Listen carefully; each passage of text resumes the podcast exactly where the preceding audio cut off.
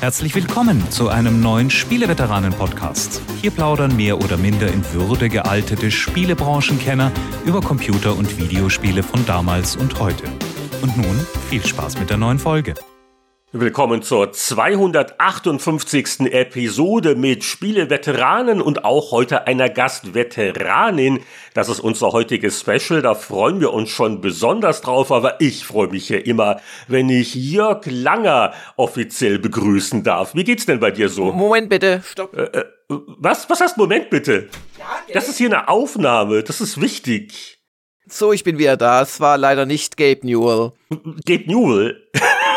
Ja, der, der fährt doch persönlich jetzt die Steam Decks aus, weißt du? Diese hässlichen Switch-Nachbauten, die aber PC-Spiele mobil ermöglichen. Du machst da jetzt Hoffnung basierend auf dem lustigen Internetvideo, wo man wirklich Gabe Newell sieht, wie er so den Großraum Seattle abklappert, dass er daraus jetzt eine internationale Tour macht und dir persönlich deine Steam Deck-Konsole bringt. Ja, wenn du es jetzt so formulierst, Seattle, Putzbrunn, das sind ein paar Meter zu fahren.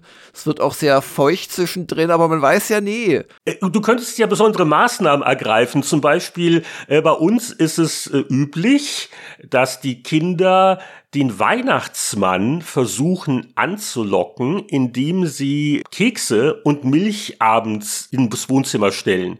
Und dann kommt der Weihnachtsmann durch den Kamin und isst so Kekse und trinkt ein bisschen Milch und lässt ein Geschenk da. Vielleicht gibt's ja was, womit man Gabe Newell anlocken kann. Bei Gabe Newell sind das wahrscheinlich Kartoffelchips, ein Bier und äh, ein, ein Messer, das er noch nicht in seiner Sammlung hat. Ach, so, so ein deutsches Bier? Oder ein deutsches Messer, Solingen-Klinge. Er, er ist auch ein Fan von gregorianischen äh, Kehlgesang. Also wenn du da irgendwie eine, eine seltene Aufnahme hast, das könnte auch helfen. Gucken wir mal.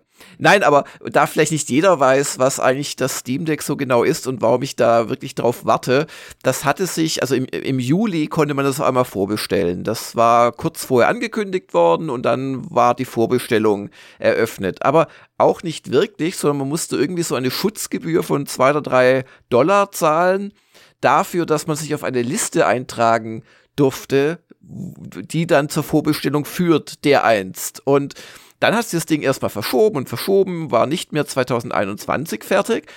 Aber jetzt Ende Februar war es fertig und Steam hat auch ganz stolz, also Valve, denen gehört Steam, hat ganz stolz geschrieben, jetzt ist das Steam Deck available.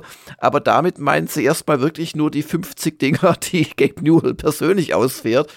Denn äh, obwohl ich, glaube ich, ziemlich genau zwei Stunden nach Start dieses Vorbestellprozesses damals, ähm, ich weiß es nicht mehr, ich glaube im Juli, wie gesagt, so zugeschlagen habe, bin ich noch nicht mal im ersten Quartal 2022 dabei.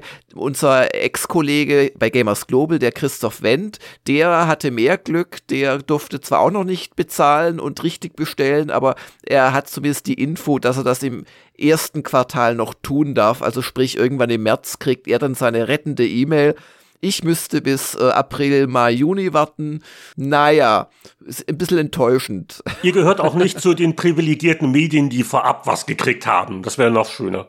Nein, leider nicht. Ich glaube, wir haben von Werf wirklich noch nie was bekommen. Außer vielen, vielen E-Mails, wo sie immer ihre, ihre Sachen bewerben. Aber dafür haben wir privilegierten Zugang zu Gamers Global Usern, weil ich hatte gestern Abend so einen Diamant-Call, nennt man das. Ich, ich bin da immer mit einigen Usern einmal im Monat quasi so zum Skype-Abend verabredet. Stammtisch quasi. Stammtisch, genau. Und äh, da hat einer gesagt, ja, sein Steam Deck sei schon in Holland und morgen wird's geliefert. Also morgen ist heute. Und dann habe ich ihn gefragt, du, wie wär's denn, wenn du das gleich an Gamers Global weiterschickst? Und er meinte, ach ja, klar, mache ich. Ich habe gerade eh keine Zeit. Das finde ich aber nett von dem User und auch ganz schön dreist vom Langer hier. Also da schnosst er die Leute gleich an nach dem Motto, Alter, leih mir mal dein Auto, so ungefähr. Nee, nee, das, das, das ist wirklich super nett und ich glaube, ich darf das hier auch sagen, zumindest den Usernamen, wer es ist, das ist der Nie weg. Vielen Dank, Nie weg. Und achte aber drauf, wenn du das Ding dann irgendwann vom Langer wieder kriegst, dass da nicht allzu viele Kratzer und so. Man weiß ja nie. ne? du, aber wir haben echt hilfreiche User. Letztes Jahr hat ein anderer User, äh, der Rexel, hat uns seine brandneue, sind teure RTX 3090 geschickt, damit ich Cyberpunk schön testen konnte. Er hat gleich das passende Netzteil beigelegt, weil das Ding zieht ja so viel Strom, dass man mit handelsüblichen Spiele-PC-Netzteilen da nicht weit kommt. Ach ja. Und hier gerade Update von Nivec 242 von 19.17 Uhr am heutigen 2.3. Hi Jörg, GLS hat es tatsächlich geschafft, das Paket auszuliefern. Das Steam Deck geht dann direkt morgen zu euch nach Putzbrunn. Packe es auch nicht aus, das überlasse ich euch. Gruß Stefan. das ist aber wirklich nett. Und wir freuen uns natürlich auch dann äh, nächste Woche vielleicht auf ein Spieleveteranen-Update. Ne? Ja, natürlich Ehrensache da. Also wenn ich, wenn, wenn ich es dann schon spielen konnte, aber das wird ja dann am Freitag da sein. Ich, ja, das sollte eigentlich klappen. Also gut, also falls Gabe gerade zuhört, es ist jetzt nicht nötig, extra nach München zu fliegen. Aber die, dieses, dieses putzige Video, das hat mir wirklich Freude gemacht. Es ist kurz, wir verlinken es natürlich. Es ist natürlich ein PR-Video von Valve. Aber der, der Gabe Jubel, der hat auch so eine nette Art, wie er dann auch so wirklich so an die Tür klopft. Und das Beste, gut, es gibt natürlich die Leute, die also ehrfürchtig erstarren und kaum ein Wort rauskriegen. Und es gibt aber auch dann die eine Dame, die keine Peilung hatte, wer das ist. Die dachte, das ist wirklich irgend so ein Paketbote und die fragt ihn noch, ob sie was unterschreiben muss, dass es entgegengenommen hat. Und da hat äh, Gabe natürlich nur, nur grinsen müssen, weil der hat ja heimlich die Steam Decks signiert vorher im Auto. Aber wirklich lustig und wahrscheinlich auch gar nicht unrealistisch wäre es gewesen, wenn sie sich dann beschwert hätte, hey, ich will keine gebrauchte, nehmen Sie es zurück hier, hier hat irgendjemand rumgekritzelt. Ja, von wegen neu. Und was ich auch nicht wusste, dass er in jungen Jahren einen Job mal hatte als Telegrammzusteller. Oh.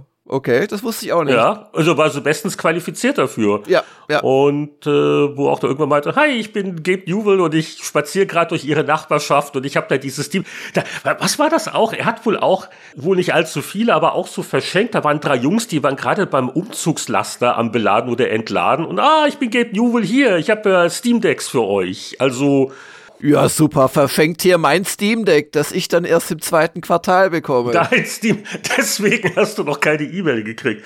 Gut, also die Spannung steigt. Ich freue mich auch auf Praxiseindrücke, weil äh, bei den doch sehr positiven Vorabberichten, die ich so am Rande mitgekriegt habe, ich habe noch nicht viel wirklich gehört zu, zu Usability für Leute über 40, so die Augen und, und das äh, Display. Also ehrlich gesagt, ich habe schon ein, zwei Spiele, die ich echt ausprobieren möchte. Ich bin ja der Strategie-Fan eher. Die ich mir auch mobil echt toll vorstellen könnte. Also ich, ich halte dich auf dem Laufenden. Ansonsten bei den News war ich doch sehr amüsiert über eine Patentanmeldung, die Apple versucht durchzukriegen. Und ich sag mal immer, also dreist darf man ja sein. Ich meine, diese äh, Anwälte, die da beschäftigt werden und an sowas arbeiten, die müssen ja auch ihr Gehalt irgendwie rechtfertigen. Aber ich hoffe doch mal, dass dieses Patent nicht durchgeht.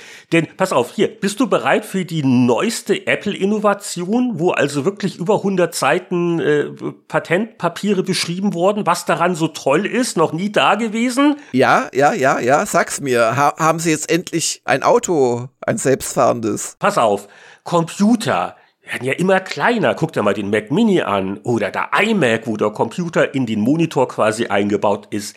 Stell dir mal vor, man würde den ganzen Computer in die Tastatur integrieren.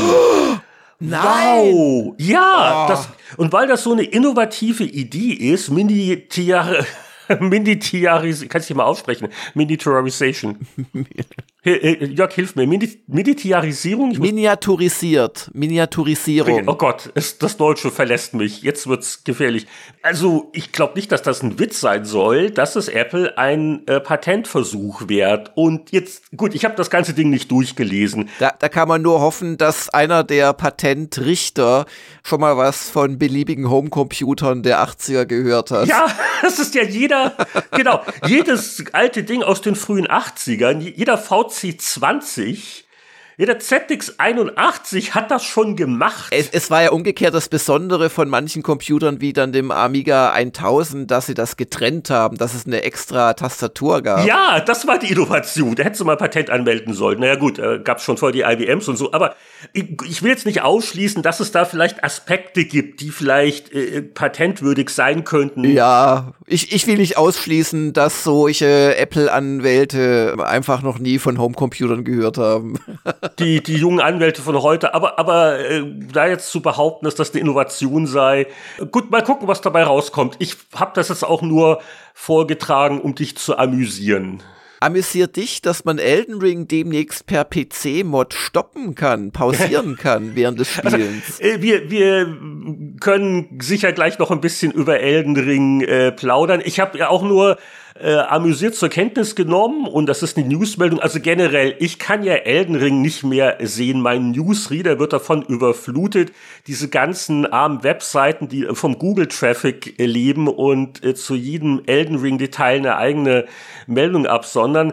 Aber komisch fand ich jetzt schon, dass es also bejubelt wird als große Innovation, dass es wohl eine Mod gibt, eine Modifikation für einen PC, die es dir ermöglicht, das Spiel anzuhalten. Wahnsinn. Also, dass da Aufwand nötig ist, dass wenn mitten im Bosskampf man dringende Bedürfnisse hat oder gegen Jubel klingelt, weil er an der Tür steht mit Steam Deck, das geht wohl nicht so ohne weiteres. Also du kannst zwar offline spielen, aber dass das Spiel angehalten wird oder auch beim Inventar ist nicht vorgesehen. Ja, du kannst es halt verlassen äh, und dann wird auch gestoppt, äh, meines Wissens an der Stelle. Aber was halt nicht geht, ist, ist mal kurz zu sagen, uch, ich muss aufs Klo, wenn du mitten im Bosskampf bist. Das stimmt schon. Die können ja dauern, diese Bosskämpfe. Aber auf der anderen Seite, man stirbt ja eh so oft. Also da findet sich doch bestimmt eine, ein Klopausentod, oder? Oder ein, ein DHL-Boten-Aufmachtod. Es gibt so manche Meldungen zu Elden Ring oder so Tipps, wo, wo ich mir denke, okay, genau deswegen ist es gut, dass ich aufgegeben habe. Wie also wirklich einfachste Sachen oder auch wichtige Sachen, das Spiel so halb versteckt, dass man die übersehen äh, kann oder oh, du musst, es ist, es, es ist einfach eine andere Welt. Also ich will von, da von Elden Ring, ich habe damit jetzt abgeschlossen.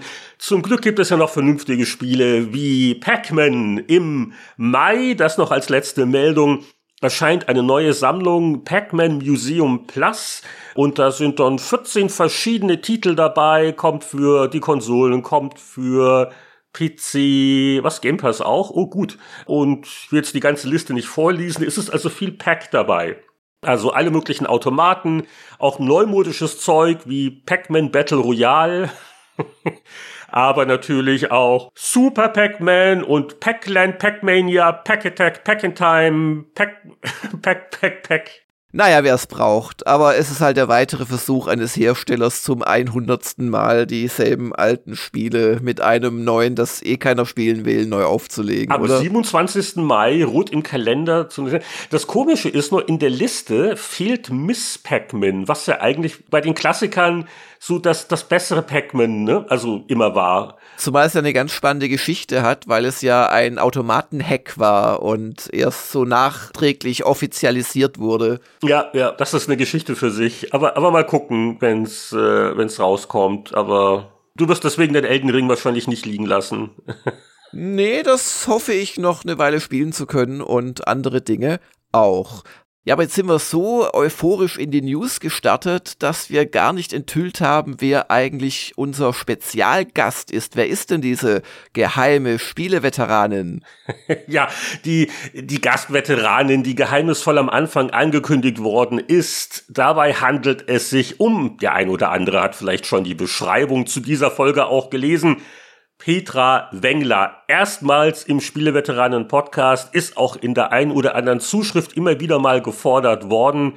Und die äh, Petra, die hat ja etwa zum selben Zeitpunkt wie ich damals bei Happy Computer angefangen und wir haben auch zusammen mit Michael Lang uns ein Büro geteilt am Anfang und äh, gemeinsam Bildschirmfotos gemacht und äh, was man so alles nicht in der Redaktion erlebt hat. Und da haben wir uns zu zweit, also, also Jörg ist da einfach zu jung. Da, da mussten die Weisen äh, unter sich bleiben. Wir haben ein Interview geführt, Petra und ich, und das ist so kleine Vorankündigung, also sehr, sehr entspannt. Es war mehr so ein gegenseitiges, weißt du noch, damals. Ich glaube, ein bisschen Struktur hat schon, aber ich fand es mal eine ganz nette Plauderei. Also für Freunde von Anekdoten aus dem Redaktionsalltag so Mitte der 80er Jahre bei Markt und Technik, ich glaube, da ist äh, einiges dabei. Ja, da freuen wir uns doch drauf und machen jetzt aber dennoch weiter mit dem Smalltalk, denn die Hörer können nicht weiterleben, ohne die Frage geklärt zu bekommen, Was haben wir zuletzt gespielt? Oh, und da mache ich nur eine kurze Erwähnung, weil das ist dann auch so ein bisschen unsere Programmvorschau auf die nächste Episode. Denn wenn alles läuft wie geplant, dann machen wir als neues Spiel nicht Elden Ring, sondern Horizon Forbidden West, weil ein Kollege namens Anatol Locker das auch sehr spannend findet. Und äh, da habe ich jetzt angefangen zu spielen und ohne jetzt viel vorwegnehmen zu wollen, äh, es ist ein Spiel, das eher durchwachsen anfängt mit einem recht langen und mittelspannenden Prolog. Aber ich bin jetzt ein bisschen weiter und jetzt fängt es an, wirklich auch äh, schon Spaß zu machen und die Grafik auf der PS5 haut einen wirklich um. Und deswegen, das dann gleich hier, war dann auch die Patreon-Werbung, weil nächste Woche ist das eine der Episoden, die unseren Unterstützern ab der 5-Dollar-Klasse vorbehalten ist. Wir werden nächste Folge mit Anatol Locker über Horizon Forbidden West reden. Da bin ich mal gespannt, ob wir da vielleicht auch Jörg noch ein bisschen angewärmt kriegen. Der war ja bisher so eher skeptisch, oder? Ja, also ich glaube, ich werde nicht der dickste Freund von äh, Aloy, Aloy, Aloy heißt sie und äh, schau aber gerne noch mal ein paar Stündchen rein, um mitreden zu können. Aber ich glaube, die Begeisterungsstürme werden dann eher von Anatol kommen, der ja wirklich ein großer Fan auch des Vorgängers schon war. Ja, und ich bin, ich bin mal gespannt, wie es mir noch gefallen wird. Also deswegen, nächste Woche. An, ansonsten, das ist das eine, was ich jetzt gespielt habe. Und ich hatte noch mal einen letzten Versuch gemacht, auch mit der neuen Charakterklasse noch mal mit Elden Ring warm zu werden. Und wie ihr vielleicht schon äh, ahnen könnt, ich, es hat nicht gefruchtet. Also, ich bin fertig. Schluss mit Elden Ring. Und das bedeutet auch automatisch, Jörg, du darfst es auch nicht mehr spielen. Oder was steht in unserem Vertrag? Ich weiß nicht. Also, ich glaube, es steht im Vertrag, dass du immer wieder so die Rolle des grantelnden Kostverächters übernehmen musst. Also mindestens einmal pro Monat, während ich dann billige Punkte sammle bei allen, die schöne Spiele lieben und sagen kann, also das Elden Ring gefällt mir doch ziemlich gut. Ich habe jetzt einige Stunden reingesteckt am Wochenende und bin, bin ganz fassungslos, wie viele Spielerleichterungen sie eingebaut haben im Vergleich zu früheren Spielen. Also zuletzt habe ich gespielt Dark Souls 2 im Zuge eines Let's Plays, aber auch im Vergleich zu Dark Souls 3 also ist wirklich einiges an, an nervigen Klein-Klein nicht mehr da. So, so ein Beispiel, du, du weißt ja sicherlich, diese Estus Flakons, die heißen jetzt anders, die heißen jetzt Purpur-Tränen, Trank oder irgendwie so etwas, die du quasi nutzen kannst, um deine Hitpoints wieder aufzufüllen ähm, die haben immer sehr dein Erkunden in der Welt begrenzt, weil du hast da am Anfang drei und das kannst du im Laufe des Spiels dann steigern und so weiter. Jetzt ist es so, du fängst, glaube ich, mit vier an und teilst dir aber zwischen Mana und Hitpoints auf. Äh, auch schon mal eine gute Idee, finde ich. Jetzt ist es aber so, wenn immer du Gegnergruppen besiegst, die so in der Open World rumlaufen. Dann kriegst du eins zurück. Das finde ich auch sehr angenehm, ja. Kriegst du ein bis manchmal auch zwei zurück. Und es gibt auch noch äh, eine andere Möglichkeit, an die Dinger zu kommen. Und das hat einfach die Konsequenz, dass sich deine, ja, deine Zeit, die du abseits von Leuchtfeuern verbringst, die heißen jetzt auch anders, aber es ist alles dasselbe wie in Dark Souls, dass sich die äh, deutlich erhöht, weil weil du eben nicht ständig zurück musst. Das passt ganz gut dazu, dass die Welt ja jetzt eine offene Welt ist und auch eine sehr, sehr große offene Welt. Ach, viele Sachen ansonsten, die, die genervt haben, haben sie verbessert. Du hast jetzt viel mehr Leuchtfeuer, äh, also du findest eigentlich ständig eins, während du bei Dark Souls echt auch mal eine Stunde angsterfüllt spielen kannst und kommst nicht zum nächsten und traust dir aber nicht durch die Tür, weil könnte ja auch ein Boss dahinter stecken und so weiter. Du hast Schnellreise, du kannst dir neben den Phantomen jetzt auch äh, mit, mit so ja, Art Zaubersprüchen, die du auch als Nicht-Magier benutzen kannst. Äh, Geisterasche nennen sich die. Kannst du dir so äh, Wölfe oder eine Qualle, eine riesige und sonstige Viecher als quasi Kampfunterstützung dazu zaubern. Was gibt's noch an Verbesserungen? Ja, dass du generell jetzt äh, das Gefühl hast, ich muss nicht unbedingt diesen einen unbesiegbaren Boss schaffen, weil einfach du viele, viele andere Stellen hast, wo du hin kannst. Und, und, und. Also da hat sich einiges getan. Du kannst endlich springen. Ich hatte viel, also springen konnte man auch schon, aber nur aus dem Lauf heraus nach vorne. Jetzt kann man quasi auch so wo hochspringen und so weiter. Also ich hatte echt viel Spaß Und hätte ich mehr Zeit gehabt, hätte ich das sicherlich das ganze Wochenende gespielt. Also das ist alles richtig und das habe ich natürlich auch äh, wahrgenommen. Und das, deswegen bin ich jetzt auch so umso enttäuschter, dass sie in anderer Hinsicht immer noch da sehr das als ein ach, das Spiel ist also ein Geheimnis, das man enträtseln muss, wie wenig man gesagt kriegt, wie also äh, ganz wichtige elementare Sachen äh, man auch mal übersehen oder verpassen kann, äh, diese Gehe Geheimniskrämerei, die vielleicht für Story-Sachen ganz nett ist und da die Open World und, uh, da ist jetzt ein Geist und da kann man den Fußspuren folgen und wo führt das hin?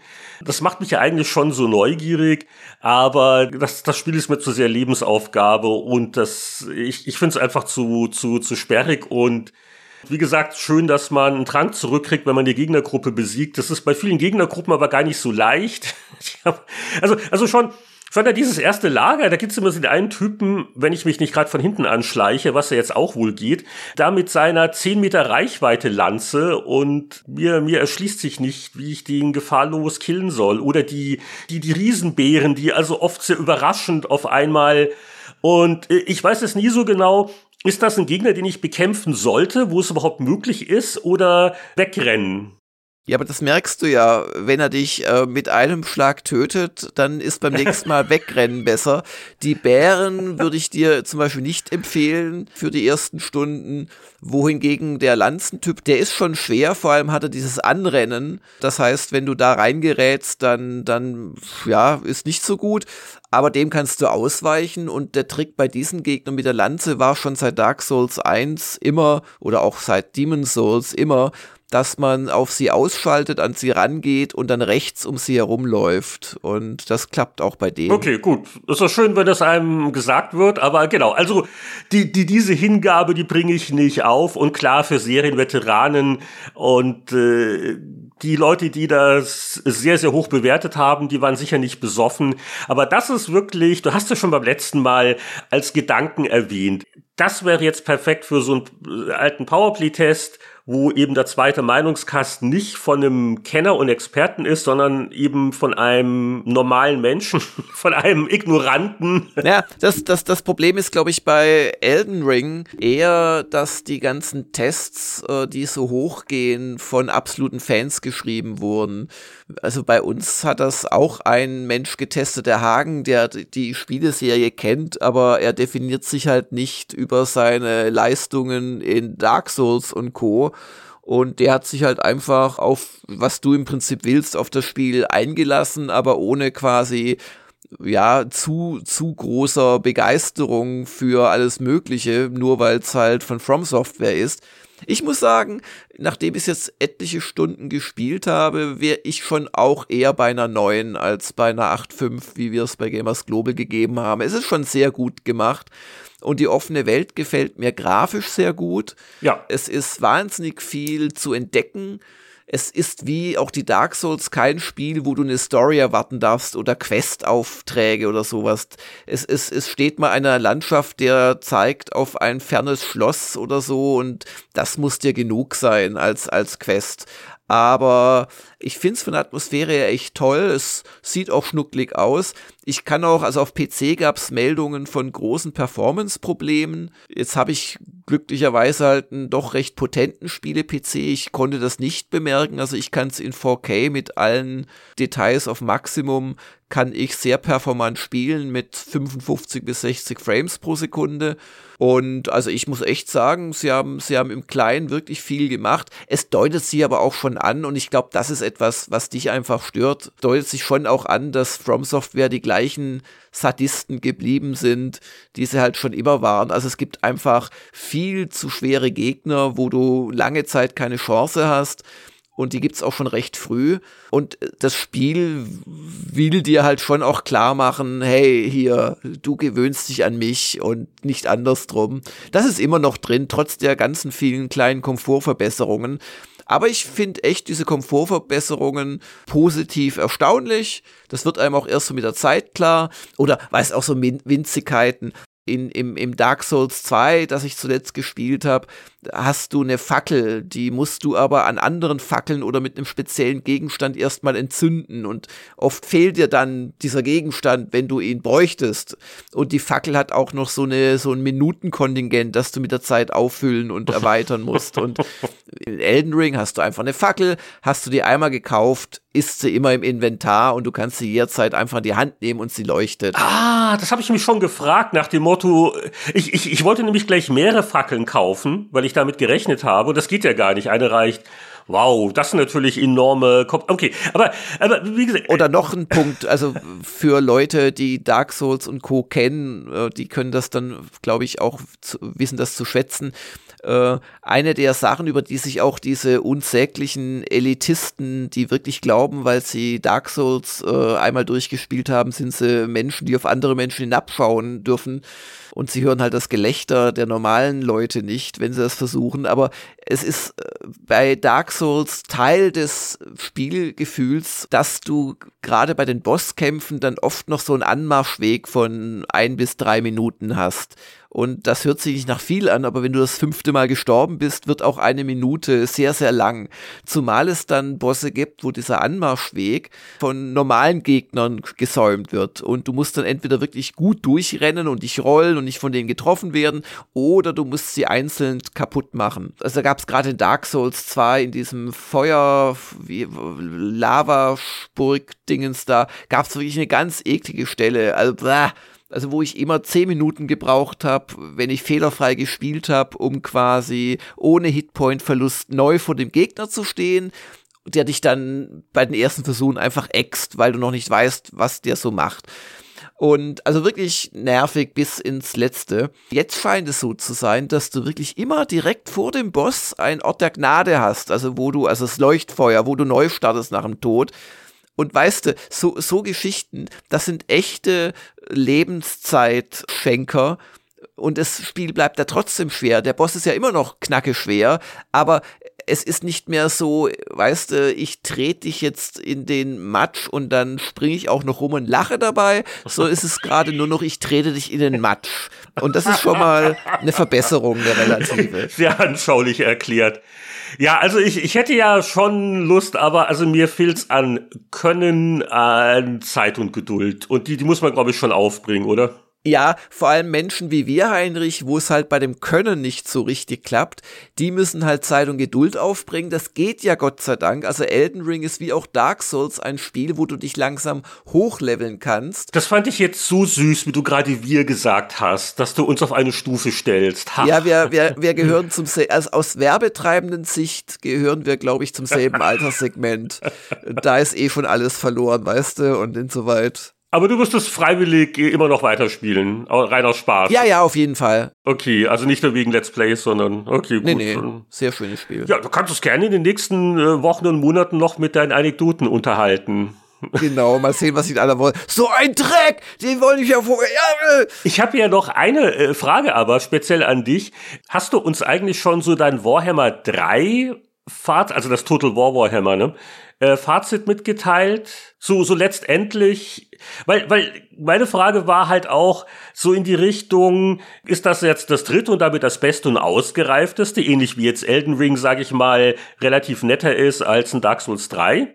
Oder weil es eben der Abschluss ist oder so schwerer? Nee. Warhammer 3 ist durchaus schwerer. Also ganz kurze Einführung in die drei Teile. Warhammer 1 hat in der alten Welt gespielt. Das ist so ein verballhorntes Europa.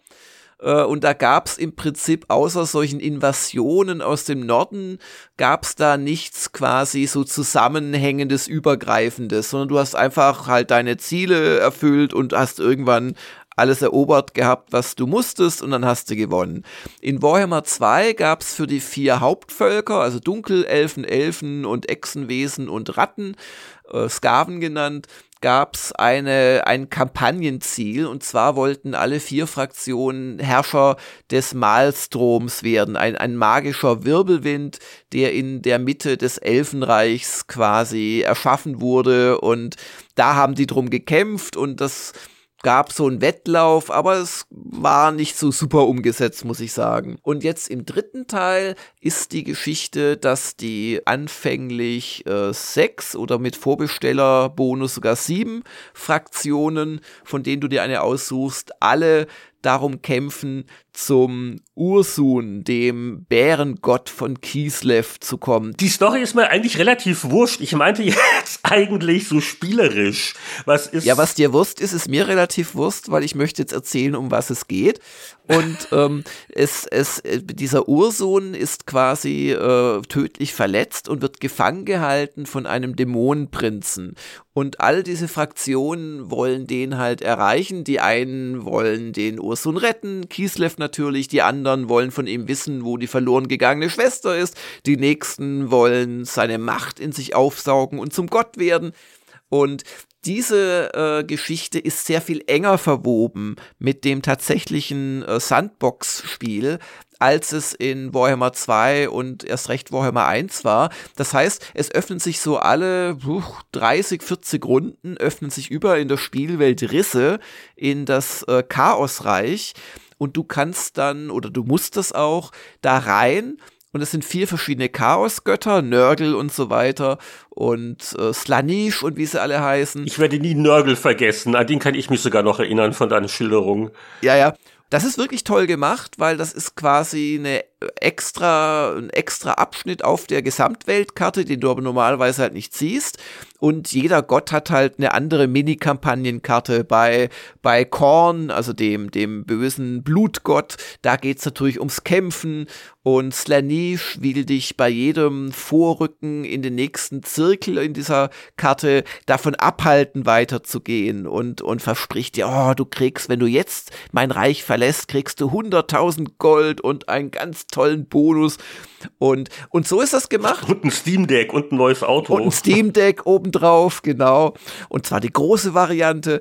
Und das ist schon mal sehr schön, aber es ist auch spielerisch sehr interessant, weil du in einem ständigen Wettlauf gegen die anderen bist. Aber anders als in Warhammer 2 wird da nicht irgendwas rumteleportiert, sondern die anderen Herrscher versuchen wirklich auch in diese Reiche zu kommen und du kannst den auch begegnen. Und wenn du einen ausschaltest, dann musst der wieder zurück auf Los quasi. Und wenn du aber zu spät kommst, dann kann dir einer den Splitter auch wegschnappen, äh, den du da suchst. Und das ist wirklich gut gemacht. Und gleichzeitig durch diese Risse kommen auch Dämonenhorden in deine, in dein Land und du solltest die schnell schließen, indem du sie angreifst. Aber ist das nicht sehr anstrengend und stressig? Ja. Ist es da nicht besser, lieber den zweiten Teil zu spielen, so ungefähr? Oder? Ja, aber es ist ja der dritte Teil einer Serie. Also ich würde es vielleicht nicht mit dem dritten Teil anfangen. Hm. Also es war schon schon stressig, aber ich habe es dann geschafft. Meine zweite Kislev-Partie Kislev sind so die Russen quasi in, Fantasy-Manier. Also du spielst Katharina die Eiskönigin und ist alles auf Russen getrimmt. Und du musst dann halt auch wirklich zusehen, dass du äh, immer deine Hauptarmee in Schuss hast, weil du hast nur kurze Erholungsphasen zwischen diesen Rissinvasionen und du darfst ja auch nicht ins Hintertreffen geraten und äh, musst dann quasi deine sonstigen Eroberungen mit deinen restlichen Generälen machen. Also es ist wirklich schön und es gibt auch da viele Quality of Life Geschichten und vor allem haben sie wirklich verbessert die Diplomatie. Wer, wer die letzten 100 Warhammer gespielt hat oder die letzten 4 Millionen normalen Total War Spiele, der äh, wird sich äh, daran erinnern, wie er ständig alle möglichen Völker durchgeklickt hat, ob nicht doch ein Handelsabkommen geht, ob die einem gerade Geld schenken wollen und so weiter. Und ähm, jetzt haben sie was wirklich Schönes gemacht. Du kriegst genau angezeigt, wie, wie viel fehlt fehlt, um quasi äh, eine, eine, so eine, so einen Handel abzuschließen und auf Klick auf ein Icon wird automatisch exakt die richtige Menge Gold quasi von dir oder vom anderen dazu gemacht, damit das Angebot passt. Außer natürlich, du hast nicht genug Gold. Und das ist so ein, äh, auch ein, ein Quality of Life Garant. Das kann wirklich nur nachfühlen, wer diese Dinger wie ich schon im vierstelligen Stundenbereich gespielt hat. Oder du kannst endlich um, um mit Städten tauschen, weil es einfach so ist, bei diesem Spiel besteht eine Provinz aus ein ein bis vier einzelnen Regionen. Und wenn du alle hast von einer Provinz, kannst du quasi noch so einen Erlass machen, der dir Boni gibt. Es war jetzt oft so in der Vergangenheit, bei früheren Spielen, auch noch bei Warhammer 2, du hast eine, du hast drei von vier äh, Regionen einer Provinz und die vierte gehört dummerweise einem Verbündeten von dir. Was machst du jetzt? Du konntest eigentlich nur hoffen, dass der Verbündete in dieser Stadt angegriffen wird und verliert, damit du dann endlich diese vierte Stadt bekommst. Oder halt einen Verbündeten angreifen. Macht man nicht so gerne als, als treuer Mensch. Und jetzt kannst du einfach sagen, hey komm, du kriegst von mir die Stadt, ich gebe dir dafür die und so Geschichten. Also mir gefällt es wirklich sehr, sehr gut. Schade finde ich nur, dass von den sieben Fraktionen für mich nur zwei interessant sind, eben dieses Fantasy Russland und das Fantasy China. Also wir sind fest in der Hand der autokratischen Regimes im Spiel. Und die anderen, das sind so Dämonenfraktionen und da gibt es sicherlich Fans für, aber mich macht das alles nicht an. Und, und, und dieser Vorbestellbonus, das sind die Oger, die sind eigentlich ganz lustig spielerisch, aber die, die gefallen mir einfach nicht von, von der Grafik und dass sie alles aufessen und so. Und insoweit würde ich nur die beiden Fraktionen, die genannten, spielen. Aber dadurch, äh, dass die äh, verschiedene Startpositionen haben, sind es in Wahrheit auch mehr als nur zwei Fraktionen. Und ähm, die Spiellänge ist eh schon für einmal durchspielen eigentlich schon lang genug. Also du brauchst für eine Partie so gut 40 Stunden, würde ich mal schätzen. Ach je. Also da, da muss sich jetzt niemand grämen, will er das zum Vollpreis kaufen, wenn er nur eine, eine Kampagne spielt. Und du kannst also du kannst mehrmals spielen. Also es ist ein ganz tolles Teil, finde ich. Ich, ich freue mich schon drauf, dass hoffentlich so in einem halben Jahr oder so dann diese große Kampagne nachgeliefert wird, wo du quasi auf der gesamten Warhammer-Welt spielen darfst, quasi mit allen Völkern aus allen drei Teilen.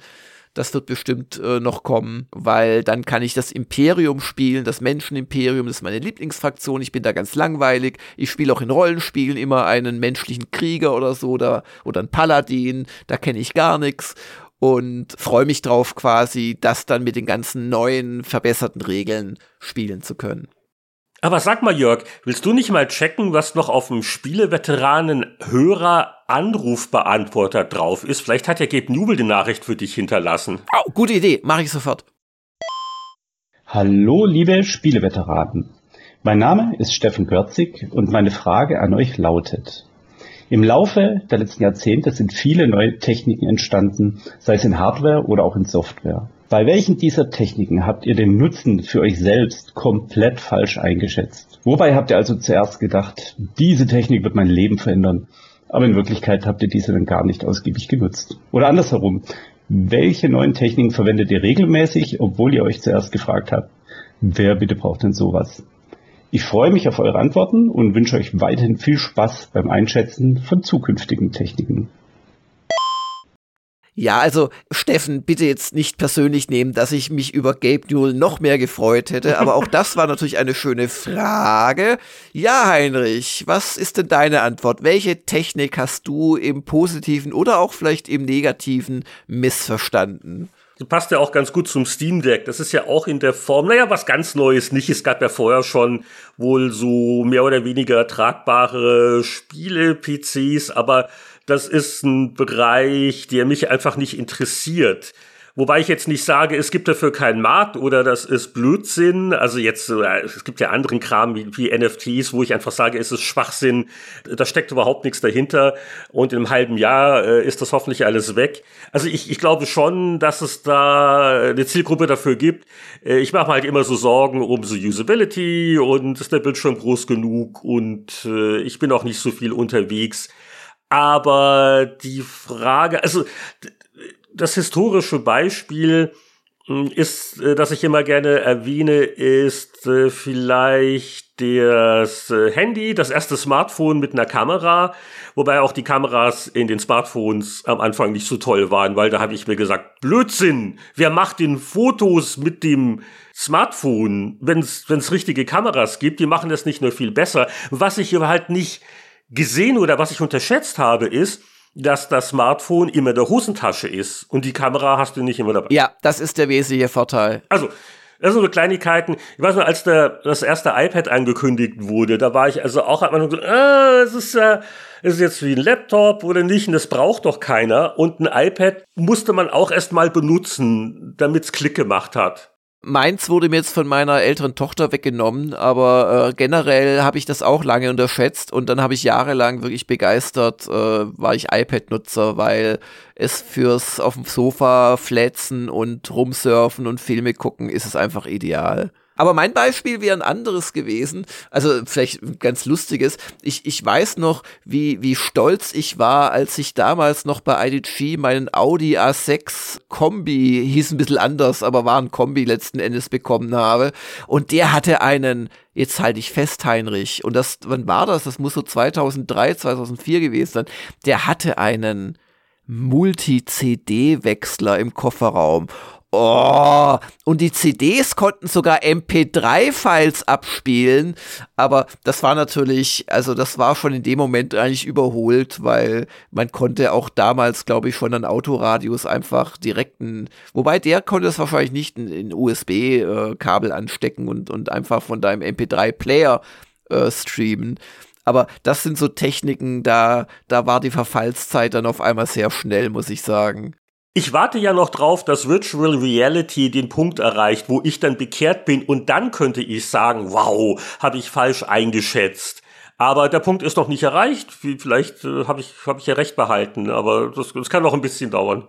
Ich hätte mir gewünscht, dass 3D-Filme vielleicht besser unterstützt worden wären oder ein größerer Erfolg gewesen wären. Ich hatte damals den letzten Fernseher, den wir uns privat gekauft haben, ist es auch schon wieder zehn Jahre her, schätze ich, oder, oder länger, war halt ein, ein 3D-tauglicher, wo du diese auch gar nicht mal so nervigen Brillen da aufgesetzt hast. Ich habe das, also nicht so komische äh, Blau-Rot-Brillen, sondern einfach so, äh, weiß nicht, wie die heißen, Polarisierungsbrillen oder irgendwas das hat auch leidlich gut funktioniert, muss man sagen. Und es gab ein paar schöne Filme am Anfang, die das auch ausgenutzt haben. Avatar natürlich, aber durchaus auch ein paar andere.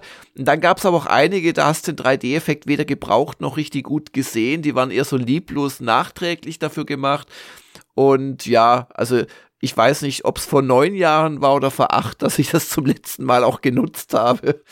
Äh, also das ist so eine Technik, wo ich gedacht hätte, dass es sich durchsetzt, aber kein Mensch. Es gibt, es werden auch gar keine neuen 3D-Filme mehr rausgebracht und ich glaube auch keine 3D-Fernseher mehr seit Jahren. Also ein Beispiel, wo ich jetzt nicht dachte, es wird mein Leben verändern, aber erinnert sich noch jemand an Sprachausgabemodule für ein C64, Speak Easy? das war mal so, so vier Wochen lang war das mal so ein Thema. Uh, aber dann gab's halt immer mehr Spiele, die einfach über Software so ein, so ein paar Sekunden verrauschte Sprache abgespielt haben und das hat dann auch keiner so richtig unterstützt. Das war mal so ein kurzes Aufludern. Und äh, äh ich, ich war großer Minidisc-Fan. Das war jetzt nicht unbedingt ein totaler Flop. Die gab es ja auch eine Zeit lang. Aber ich dachte wirklich, also nach der Kompaktkassette macht die Minidisc so viel Sinn. Und auch, äh, man konnte ja noch nicht CDs so leicht brennen. Und äh, habe ich wirklich gerne äh, dafür auch genutzt, mehr Compilations zu machen.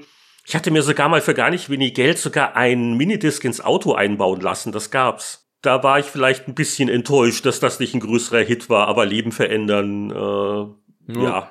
Eingabegeräte bei Computerspielen wäre noch so ein Thema, wenn ich an die Move-Controller denke. Oh, ich habe noch ein Beispiel, was ich erst wirklich unterschätzt habe. Ich hasse Cortana, Siri und wie sie alle heißen. Ich hasse die Dinger. Ja, die, die hasse ich immer noch, ja. Ja. Aber?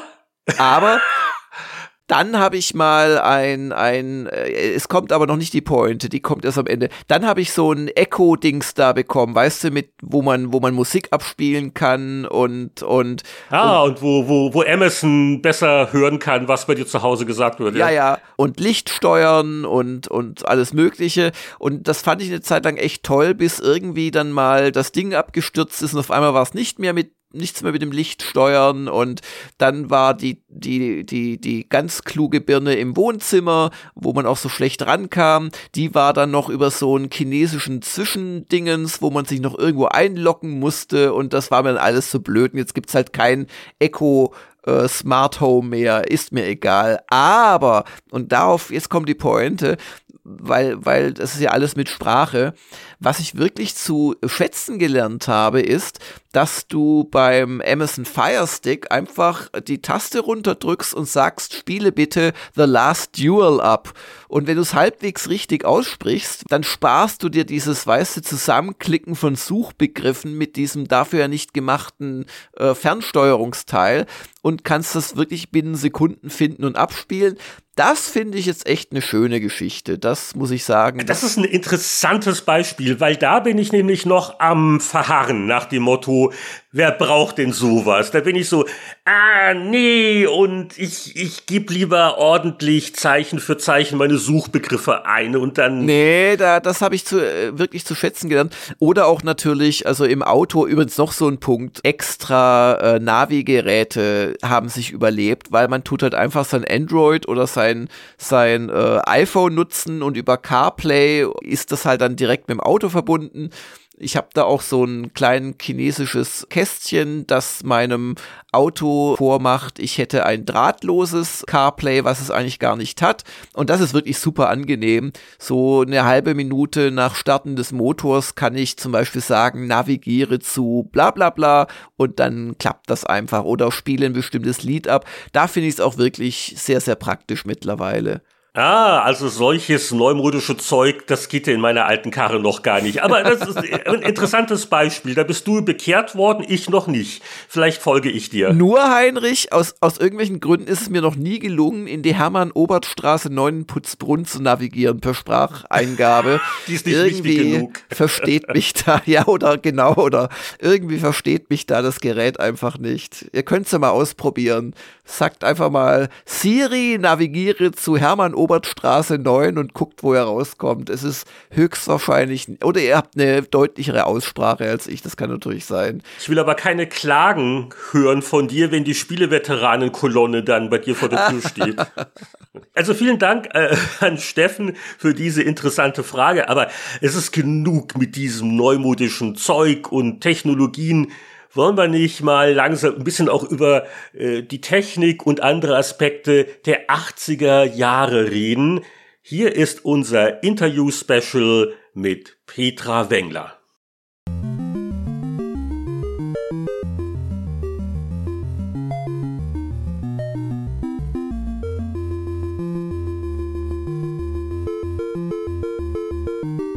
Petra, seit Jahrzehnten plagt mich diese Frage. Endlich sprechen wir wieder miteinander und jetzt kannst du es mal enthüllen. Also einsame Insel, Boulder Dash oder Davids Midnight Magic auf C64. Worauf fällt die Wahl?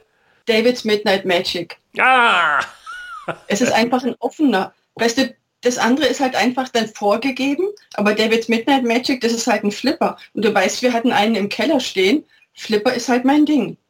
Richtig, also wenn man bei Boulder Dash mal weiß, wie der Level gelöst wird, dann verliert es einen Reiz und Flipper hat halt diese Zufälligkeit. Das ist ja. die Begründung. Das macht sogar Sinn. Wobei, jetzt könnte ich sagen, das Boulder Dash Construction Kit, dann kannst du ja deine eigenen Levels machen. Aber dann könnte man auch sagen, Pinball Construction Set, dann kannst du deine eigenen ja. Flipper machen. Außerdem, ganz ehrlich, der Flipper ist eigentlich der Grund gewesen, warum ich an den Computer gekommen bin, nach an C64. Okay. Wir haben ja mit anderen Computern angefangen, aber Davids Midnight Magic ist das, was mich wirklich, also wo man nach der Arbeit wirklich nach Hause nicht gerade gerannt ist, aber so fast, oh, ich will zuerst am Computer, ich will flippern. Ach, das ist sehr interessant, weil der C64 war ja nicht dein erster. Ihr habt ja zu Hause zuerst den einen programmierbaren Taschenrechner und dann eben den TI 994a, der mit Modulen funktioniert hat und sehr, also für mich sehr fremd war, aber man konnte spielen. Ich weiß aber gar nicht mehr, was ich gespielt habe, aber ich fand das schon mal gar nicht schlecht. Und als dann der Arndt anfing mit, ähm, er braucht ein neues Hobby, die Eisenbahn ist ihm langweilig und dann kam der C64 und dann war es dann war's um uns geschehen.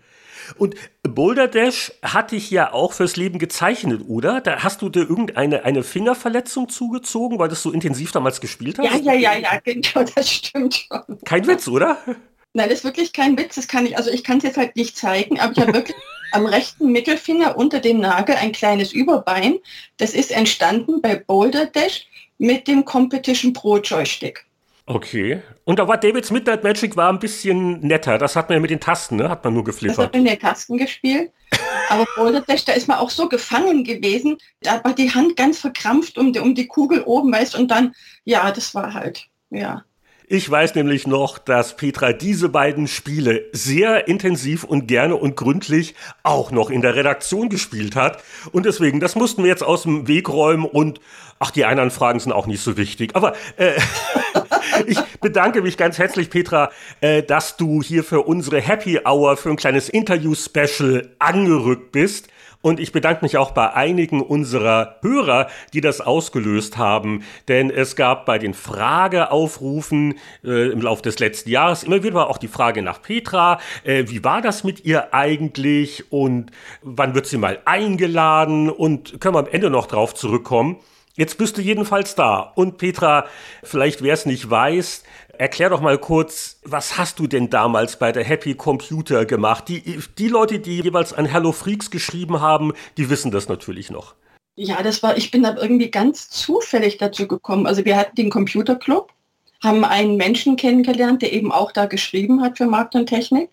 Dadurch sind wir, haben wir die Redaktion kennengelernt. Ich war da, fand das klasse. Und dann mal eben Manon Ebbenstein-Baukage und die hat gesagt, oh, eine Frau, die Computer, das ist ja toll. Schreib mir doch mal einen Artikel übers Wochenende, wie du an den Computer gekommen bist. Das habe ich gemacht und ich glaube, ein paar Wochen später war ich Redakteurin. Ungelernt Deutsch 4, aber mit sehr viel Elan und Engagement und Herzblut und allem dabei. Das erinnert mich ein bisschen an meine Geschichte, weil also ich war der unqualifizierteste Bewerber, den äh, der Schafi damals wohl gesehen hat. aber, aber irgendwie muss ich doch äh, genug äh, Interesse oder Enthusiasmus oder irgendwas vermittelt haben, wie ich da damals mit meiner Plastiktüte ankam zum Bewerbungsgespräch. Und das war eine verrückte Zeit. Hm, man muss vielleicht äh, dazu erklären, Markt und Technik so 83, 84, die Happy Computer, die startete ja schon Ende 83 und äh, die Expansion des Verlags war damals brutal, weil die Happy hatte man ja eigentlich aus der Computer persönlich ausgekoppelt, um zu sagen, oh, wir brauchen ein eigenes Heft für diesen neuen Heimcomputernutzer, diese neue Zielgruppe. Und die Happy wiederum war dann quasi das Mutterschiff, aus dem viele andere Magazine ausgekoppelt worden sind. Die 64er, die zu der Zeit ja am Entstehen war und die, die 68.000er, Amiga-Magazin, bla bla bla. Also da hat man halt, ich will nicht sagen, jeden von der Straße eingestellt, aber es war ein riesiger Personalbedarf durch das Wachstum und das habe ich noch so im Kopf. Äh, es war auch äh, nicht so leicht, richtige Journalisten zu kriegen. Die haben vielleicht die Nase gerümpft oder die waren in der Regel am Thema Computer null interessiert. Und die äh, Personalpolitik, sicher nicht falsch, war zu sagen, wir brauchen primär Leute, die quasi das Interesse haben. Ne? Und, und, und da bist du natürlich auch positiv aufgefallen. Ja, aber das war tatsächlich so. Bei uns hat auch keiner, also das wirklich professionell gelernt gehabt. Also ich nicht. Also keiner von uns hatte irgendwie sowas gelernt. Und, und, aber das war wirklich, also wichtig war, und dann muss ich den Chefs von damals wirklich also ein Kompliment machen. Die haben, also wie du sagst, du mit der Plastiktüte und ich vom Amt raus, die haben ein, ein gutes Gespür bewiesen mit uns. Weil wenn sie das nicht gehabt hätten, wäre das ja nie so weit gekommen alles. Und jetzt sagst du schon, äh, das war damals natürlich was Exotisches. Ohne Frau äh, am Computer, die, die Manon, äh, die hat ja dann auch ein Frauencomputerbuch äh, rausgebracht. Aber das war schon damals wirklich ein, ein, Männerverein. Aber das, das hat dich nicht irgendwie gestört oder belastet. Du fandest es einfach nur interessant. Also ich, ganz ehrlich, dass wir Männer, Frauen waren, natürlich war das sichtbar, aber wir waren alle so, so gleich, wir haben uns so gut verstanden also ich habe das überhaupt nicht als Problem gesehen. Also ich habe mich einfach wohlgefühlt. Wir haben alle irgendwie gleiche Interessen gehabt. Das war wirklich, wir haben doch damals hieß es immer Hobby zum Beruf machen und genau das war es doch bei uns. Aber was, was du jetzt gerade sagst, ein Computerbuch für Frauen, das habe ich nämlich tatsächlich gefunden. Das war aber nicht von Manon, das war von Christine Kerler. Ah. Ja, und es hieß wirklich, ich habe es hier vor mir liegen. Das Computerbuch für Frauen, Einstieg in die Klammer noch männliche Welt der Mikrocomputer. Und das ist, also von 1985 und die greift das so toll auf, ja. muss ich wirklich sagen. Also jetzt im Nachhinein betrachtet, Hammer. Wirklich und gut. Wenn man jetzt die Leute dazu motivieren will, ins nächste Antiquariat zu rennen, um das sich zu besorgen, weil du bist ja das Covermodel auf dem Buch. Mit ja, das stimmt. C64 ja, genau. unterm Arm, ne? Ja. Du, und den Pullover habe ich heute noch, den, den trage ich noch. Den bunten, selber gestrickten Pullover. Ach, der war doch selbst gestrickt. Ja, der war selbst gestrickt, ja. Den hast du jedenfalls öfters in der Redaktion getragen. Ich habe den sofort wieder ja. also auf dem Cover. Ja, siehst du mal. Das weiß ich noch. Und den trage ich, den habe ich also vor ein paar Wochen das letzte Mal angehabt. den habe ich so groß gemacht, der passt allweil. Und die, die Manon, ich, ich glaube, die haben auch äh, verzweifelt jemanden gesucht, weil die Manon hatte ja eigenes Ding gemacht. Und das war ein Magazin, an das erinnert sich kaum einer mehr, du hoffentlich. Ja. Das hieß, glaube ich, C4, war sehr kurzlebig. Und das war äh, seiner Zeit um einige Jahrzehnte voraus, das war so ein, ein Mainstream-Heft, halt auch über Computerthemen, wo es, glaube ich, auch viel so, nicht nur um Einsteiger ging, sondern auch so, ne, so Familie und mit Kindern und überhaupt. Ich habe da noch so ein Titelbild vom geistigen Auge. Also das hat sie ganz toll gemacht, aber tatsächlich, also herzzerreißend zu früh.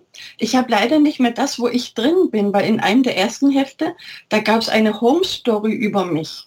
Also die Frau am Computer. Da gab es Fotos von mir, wie ich mit mein, meinen Wollebergen sitze und alles, weil ich ja einfach so eine Mischung bin zwischen Basteln, Handarbeiten, IT, Fernsehen, was weiß ich alles. Einfach eine Rundummischung. Also wenn einer unserer Hörer vielleicht eine C4 noch rumliegen hat oder weiß, wo ein PDF ist, das würde mich jetzt auch interessieren. Ja. Weil bei unseren üblichen Quellen habe ich jetzt auch nichts gefunden. Aber gut, jetzt kommen wir noch mal kurz zurück, also auf die Deutsch 4. Also äh, ja. wie, wie hast du denn im Bewerbungsgespräch dann so, so überzeugt? Also rein über die Fachkenntnis, über das Interesse an der Materie? Nein, überhaupt nicht. Es gab kein Bewerbungsgespräch. Ich bin so. in der Redaktion gehockt bei euch, weiß ich noch. Und irgendwann hat Schafi mal reingeschaut, wirklich nur so einen Kopf reingesteckt in den Rahmen. Frau Wenger, wollen Sie jetzt eigentlich bei uns arbeiten? Ich, ja klar. Ja, dann kündigen Sie doch endlich. Das war das Bewerbungsgespräch. ja. Und wo, wo hast du denn gekündigt? Ja, im, im Statistischen Landesamt. Also Landesamt für Statistik und Datenverarbeitung. Wow. Okay. Da hat sich Schafi wahrscheinlich auch gedacht, statistische Datenverarbeitung, okay, EDV, Informatik, das, das passt schon. Das ist ja auch eine Qualifikation, oder? Oh, war zwar weit gefehlt, aber, aber, aber tatsächlich habe ich da in den Ämtern, auch in Stuttgart früher, die EDV kennengelernt. Da gab es also gerade in Stuttgart, da gab es noch einen riesen Computer, da war der so ein Wabenspeicher. Und tatsächlich, wir haben reingeschaut, unten hatte die Putzfrau ihren Putzeimer reingestellt. Das war echt, das war echt klasse. Ne? Das war so 78, 79 ungefähr. Hat man das dann schweren Herzens aufgegeben oder hast du dir gesagt, ach Gott, ich bin jung, so eine Gelegenheit, sowas Verrücktes gibt es nie wieder, das mache ich jetzt? Also ich war tatsächlich in dem Amt in München, da habe ich nicht so richtig reingepasst. Das Amt in Stuttgart, das war prima und hier in München, da habe ich irgendwie nicht, das war keine gute Kombination mit mir, um das mal so zu sagen. Also aber Neues zu machen, das ist, das war jetzt schön. Ne? Aber ich war tatsächlich, als ich dann gekündigt habe, gesagt, ja, aber jetzt kriegen Sie Ihre Planstelle, was meine Eltern jetzt halt toll gefunden hätten.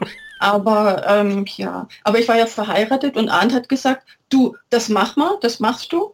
Und das kriegen wir schon hin. Und ich dachte, ja gut, dann probiere ich es halt. Mehr als schief gehen kann es auch nicht. Wow, super. Und äh, ja. du hattest ja so ein bisschen schon reingeschnuppert in die Redaktion. Ich glaube, das war schon auch wichtig für dich, dass man das Gefühl hat, man, das ist ein, ein, vielleicht ein bisschen ein unkonventioneller Haufen, aber die, die Typen sind einfach gut und das passt einfach. So Bauchgefühl, oder? Also perfekt ausgedrückt. Hm. Ja. Und leicht skurril schon auch. also. Skurriler als das Amt, ich sag's dir. Ja. Ja, ich sag nur Wasserpistolen. Ne? ja, okay. Und was war denn so deine Aufgabenbeschreibung? Also bei, bei mir war es ja so, ich habe mich ja als Praktikant da so reingewanzt sozusagen. Lalala, ich bin nicht qualifiziert, aber ich bin nett, probiert mich mal für so gut wie kein Geld. Und äh, deswegen die frühen Happy Computer Hefte nicht allzu genau durchgucken. Ich habe Listings bearbeitet und ich habe mal irgendwann einen Drucker getestet. Äh, da habe ich, glaube ich, auch viel den, den Arndt um Rat gefragt. Und äh, warst du von Anfang an so als Spiele, Seiten, Autoren, Koordinatorin und Auswählerin positioniert? Nee, ich war, ich war alles Mögliche. Ich habe Spiele getestet. Und, aber es war ja für mich alles, also völliges Neuland. Aber ich habe dann auch ziemlich schnell den 64er-Teil übernehmen müssen. Und diese komischen Listings, kennst du die noch? Ach ja, die hast du auch bearbeitet, oder? Ja, oh, ja die Leser haben also wirklich, also sie haben meinen allergrößten Respekt. Die haben seitenlang Hexcode abgetippt für ein Adventure-Spiel oder so. Also ich muss sagen, meine Hochachtung. Ne? Und wie hat sich das dann ergeben? Weil, also ich hatte schon das Gefühl, also als ich mich so für Spiele interessiert hatte, äh, das war aber schon so deins gewesen, oder? Das hast du so, so nebenbei quasi gemacht. Ja, Spiele waren schon eindeutig meins, ganz klar. Und ich bin da auch immer weiter reingerutscht. Und also damals, also du warst da natürlich, aber ich glaube, für die anderen waren Spiele, also wir waren jetzt, also sie haben uns nicht immer ganz ernst genommen, hatte ich den Eindruck. Aber das macht nichts. Wir haben ja im Endeffekt unser Ding gemacht dann. Aber ich weiß noch, ich habe einmal Reviewing Samples bestellt, noch übers Telex in Japan. Und der hat dann immer zurückgeschrieben, dir Mr. Wengler. Weil das, dass eine Frau das macht, das war ja eigentlich nicht, nicht vorgesehen in der Welt vermutlich. Ja, ich, ich glaube vor allen Dingen auch in Japan, wo das kulturell ja, ja noch, noch stärker, ne? Das ist ja witzig. Ja, genau. Aber ich muss aber sagen, also die Kollegen haben uns schon respektiert. Ich glaube, die haben schon anerkannt, das ist eine eigene Welt, die Spiele. Mhm. Und die versteht halt nicht jeder. Und deswegen waren sie auch dankbar, dass es die Verrückten gibt, die sich drum kümmern. Ganz genau. Aber ja, dass es irgendwann mal Hefte gibt, wo sich alles um Spiele dreht, das war eine sehr abwegige Vorstellung ne? ja. zu der Zeit. Ja. Und äh, wenn man sich so die alten Happys anguckt, da findet man ja, so, also von Anfang an, so die Aufrufe, hätten Sie nicht Lust, Spiele für Happy Computer zu testen? Beschreib uns doch mal vielleicht ganz kurz, wie war dann der Ablauf? Ich glaube, du hast schon eine Vorauswahl getroffen und dann mit den Autoren dich abgestimmt. Wer testet was wann oder, oder wie viele Zuschriften kamen da überhaupt? Wie lief denn das? Es ist leider lange her. Also so vom Gefühl her würde ich sagen, also ausgesucht haben immer wir. Gar hm. keine Frage. Aber dann hattest du eben deine bestimmten Autoren, die je nach ähm, Heimcomputer für sowas auch dann in Frage kamen. Oder auch von dem, was sie mochten. Du kannst ja nicht jemand, der lieber Action mag, irgendwie ein Adventure, also ein, ein Infocom-Text-Adventure testen lassen. Das geht da auch nicht. Und da hatte man so seine, seine, also bevorzugten Autoren und da lagen wir eigentlich meist ganz schön gut. Wie gesagt, Küstenmacher kennst du selber noch? Der Werner Küstenmacher, wer es nicht weiß, der ist ja dann richtig berühmt noch geworden. Also da war der wieder nur so, ein, so eine bescheidene Stufe. Mhm. Nämlich als Tiki hat er ja einige Bestseller rausgebracht, ne? Ja, dieses Simplify Your Life und sowas, genau. Der ist wirklich bekannt geworden. Aber bei uns, also er konnte schon super schreiben damals. Also ich habe ihn sehr gern gehabt als Autor. Und er hat auch immer die Briefumschläge mit den Artikeln total schön beschriftet. Oder mir war die Redaktion bei Jan Hahner, der geschrieben, 8013 um ein Haar und so. Der war eigentlich schon journalistisch auch damals schon richtig, richtig gut. Ja. Also der Küstenmacher ab und zu stolper ich über einen alten Test von ihm, wenn ich in alten Heften blätter. Also super geschrieben. Äh, der Küstenmacher, der war ja gelernter Pfarrer, bevor er dann Bestseller Ganz genau, ja, evangelischer Pfarrer war der. Ja. Also auch, auch ein witziger Lebenslauf, aber da sieht man es mal wieder, wie dieses neue Hobby irgendwie verschiedene Leute, die aber dort, dort auch wieder die gleiche Wellenlänge hatten, zusammengebracht ja. hat. Schon drollig. Ja, wie der Jugendrichter, ne, den ich hatte. Ach, erzähl mal vom Jugendrichter, wer war das denn? Ja, Helge Baas Aha. Das ist also, das war der Name seiner Mutter und der, der konnte jetzt nicht unter seinem richtigen Namen schreiben, weil das kannst du als Richter nicht machen. Ne? Aber ah. der hat auch immer, der hat viel, der hat vor allem die ganzen Apple-Sachen getestet damals. Apple war ja damals noch nicht ganz die hat so ja kaum einer, ja. Aber es gab ja immer wieder Sachen, die gab es erst auf Apple und erst später auf C64. Das war schon ein Vorteil. Eben. Ja. Aber das war schon, also wie gesagt, das war so, aber es ging, das ist alles so gewachsen, das ging alles, weißt, man, man hat sich nicht hingesetzt und hat einen Plan gemacht, das ist passiert einfach. Das ist, das hat sich ereignet und es ist gewachsen, es ist irgendwie, es war gut, wie es war. Das ist ja auch alles irgendwie heute immer noch dasselbe, wenn man so will. Also der Kollege Langer, der hat ja eine Webseite, die heißt Gamers Global, wie man vielleicht weiß. Da gibt es also auch User-Tests. Ist nur heutzutage ein bisschen einfacher, weil da pflegen die Leute ihr Zeug selbst online an. Und früher, da wurden halt, äh, also Disketten oder auch noch Textausdrucke so mit Post befördert, ne? Ja, klar. Ja, sowieso. also, aber ich hatte immer vorgehabt, einen Artikel wollte ich mal auf EPROM brennen und abgeben. Aber, aber weißt du noch, wie wir am Anfang die Artikel abgegeben haben? Das ja. waren, oh äh, das, Gott, ich habe das sofort vor meinem geistigen Auge. Also eine Klarsichtsmappe, in der steckte der Ausdruck des Textes Ja. Ne, mit äh, Epson FX80. Genau. Und äh, ganz am Anfang war es ja noch WordStar. Ja, das war ja damals der Kampf Eine 45 Zoll Diskette. Ja, ja, genau. Und ja. Wo beides drin war. Und ich glaube, der Ausdruck deswegen, äh, damit das Redigieren mal schnell auf Papier geht, oder? Wenn einer noch was korrigiert hat. Ja, es ging erstmal zum Chefredakteur. Und dann auf Diskette ging es an den Satz. Dann kam der Satz zurück, dann hat man den Satz Korrektur gelesen. Und dann wurde das wieder korrigiert. Dann wurde ein Layout gemacht, ein Klebelayout. Weißt du noch, Fixo Boom? vor, allen, vor allen Dingen, wenn man dann, wenn man dann anfing, selber äh, äh, rumzukleben, das mochten die Layouter ja. nicht, nach dem Motto, ah, es ist alles falsch, das ist Blödsinn, ja. und dann fängst du an, von den Seiten da das Zeug runterzurupfen und, und neu zu arrangieren. Da gab es immer wieder. Wobei, also die, die Layouter, gerade in der Happy Frühphase, haben ja auch gerne versucht, diese langweiligen Listing-Seiten äh, optisch vielleicht ein bisschen zu sehr. Ja, da gab es einen speziellen Layout, aber ich habe ihn sehr gern gehabt, wirklich. Ja. ja. Er war sehr kreativ mit den Listings, ne? Äh, ja, und das waren halt, äh, sei es jetzt, dass da Farbunterlegung war oder irgendwie, es wurden auch mal Sachen vielleicht mal abgetrennt, die man nicht abtrennen hätte sollen. Die 64er hat daraus ja eine eigene Rubrik gemacht, das Fehlerteufelchen nach dem ja, Motto. Genau. Okay, aber wo wir jetzt da sind, äh, erinnern wir uns doch mal auch zusammen an die Anfertigung von Screenshots, ihr jungen Leute. Ihr wisst ja gar nicht, wie gut ihr es habt. Oh. Das ist, ich da waren wir zwei ja immer zusammen im Kamal. Ne? Wir hatten in unserem ersten Büro, Hans-Pinsel-Straße, da waren halt so, da war der eine Korridor in die Richtung, der andere auf der anderen Seite und in der Mitte war halt ein fensterloser Mittelbereich. Und da waren zum Beispiel die Fotografen, der Janosch, oh, der, der, der mhm. wirkte immer so streng, habe ich immer viel Angst davor gehabt. Stimmt. Und nachher Jens Janke, genau. Genau, der, der Jens, der, der, der, der war weniger furchterregend. Das war auch, auch ja, ein sehr, sehr netter. Und keine Fenster. Ne? Richtig. Da sind wir dann reingezogen.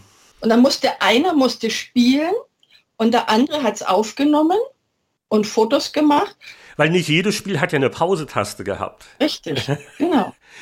Also ein, ein äh, natürlich ein Stativ, eine Analogkamera mhm. und äh, Raum abgedunkelt, da wird gespielt und dann jedes Motiv wurde mit mehreren Blenden und Belichtungszeiten gemacht, weil man nie, ne, man wusste es nie so genau, je nachdem wie die Helligkeit und oder vielleicht war es mal ein anderer Monitor und dann hat man dann quasi aus fünf, sechs, was es waren, Varianten, die jeweils beste mit der Schere abgetrennt. Das waren Dia-Filme, ja. Meine genau. Güte, ich, ich, ja. ich könnte das sofort wieder machen. Das, ich, das hat sich bei mir alles so eingebrannt. Ich habe heute noch den Fadenzähler, die Lupe, wo wir die, die Dias angeschaut haben. Also das, das war dermaßen eine große Nummer. Also wir hatten definitiv unsere eigene Entwicklung im Verlag, oder? Da wurde da wurde doch einmal oder zweimal am Tag, es gab so ein Fach, da hast du deine Filme reingetan und äh, dann abends waren die entwickelten Dia-Filme da und so. Das war, war schon nett, ja. Das war schon ein ziemlicher Aufwand. Man hat natürlich ja. auch, also wenn, wenn du heute ein, ein Spiel testest, dann machst du halt nebenbei deine Screenshots. Oh, das ist cool, da mache ich ein Bild davon, haust auf eine Taste, fertig. Aber äh, äh, damals, es gab vielleicht Spiele, da konnte man Spielstände laden, aber da hatte man auch nicht immer vielleicht die Diskette dabei. Und das erklärt vielleicht auch, warum viele bei den alten Tests, warum viele Screenshots so, so zweiten Raum zeigen. ja. Weil du, du hast ja auch dann einen Batzen am Stück gemacht. Du gehst dann nicht wegen einem Bild da rein und machst den Aufwand. Du sagst, wir haben jetzt hier zehn Spiele, oder? Ja, aber weißt du, am längsten haben wir gebraucht bei Summer Games. Das war, das war ich glaube, du den ganzen Tag dann in den Kammer gesteckt. ja, das, das war ja quasi acht Spiele in einem mit den Disziplinen. Stimmt mhm, schon. Genau. Ja, und die äh, Bearbeitung der Leserpost, wenn es um Bewerber für Spieletests gibt, das war für dich eine gute Vorbereitung, äh, was dann die Postberge betrifft, die Hallo Freaks ausgelöst hat. Und ich, ich habe mal so nachgeblättert, wenn ich mich nicht täusche, dann war der erste Aufruf, also das waren so ganz wenige Zeilen in Happy Computer 10 1984 da steht, also das ist so ein gelbes Kästchen, da steht Hallo Freaks. Also wir haben uns ja als Spielefreaks bezeichnet. Das war kein Schimpfwort ja. damals, ne? Nee, nee. Wo kam der Name her? Ich habe keinen blassen Schimmer, ganz ehrlich. Ich hätte ihn auch eigentlich nicht genommen. Also ich finde, da hätte es was Besseres gegeben, aber der hat sich so schnell eingebürgert und dann war es ein Markenzeichen. Ich weiß auch nicht mehr, wer damit ankam. Also Freaks hat ja vielleicht heute eher negativen Beigeschmack als damals. Aber ich glaube, das war damals so ein bisschen so, wir, wir, wir verstehen uns. Ja, also wir, wir verrückten Spieler, die ja. 99 Prozent der Bevölkerung schütteln den Kopf, aber wir, wir wissen, was Sache ist. Und da mal kurz zitieren. An dieser Stelle wollen wir Fragen, Tipps und Lösungen speziell für den Bereich Spiele veröffentlichen. Wenn ihr tolle Tricks kennt, besondere Strategien entwickelt habt oder mit einem Spiel nicht klarkommt, ganz wichtig, Aha. schreibt uns Adresse Redaktion Helfercomputer zu Händen Petra Wengler. Hans-Pinselstraße 2, 8013H.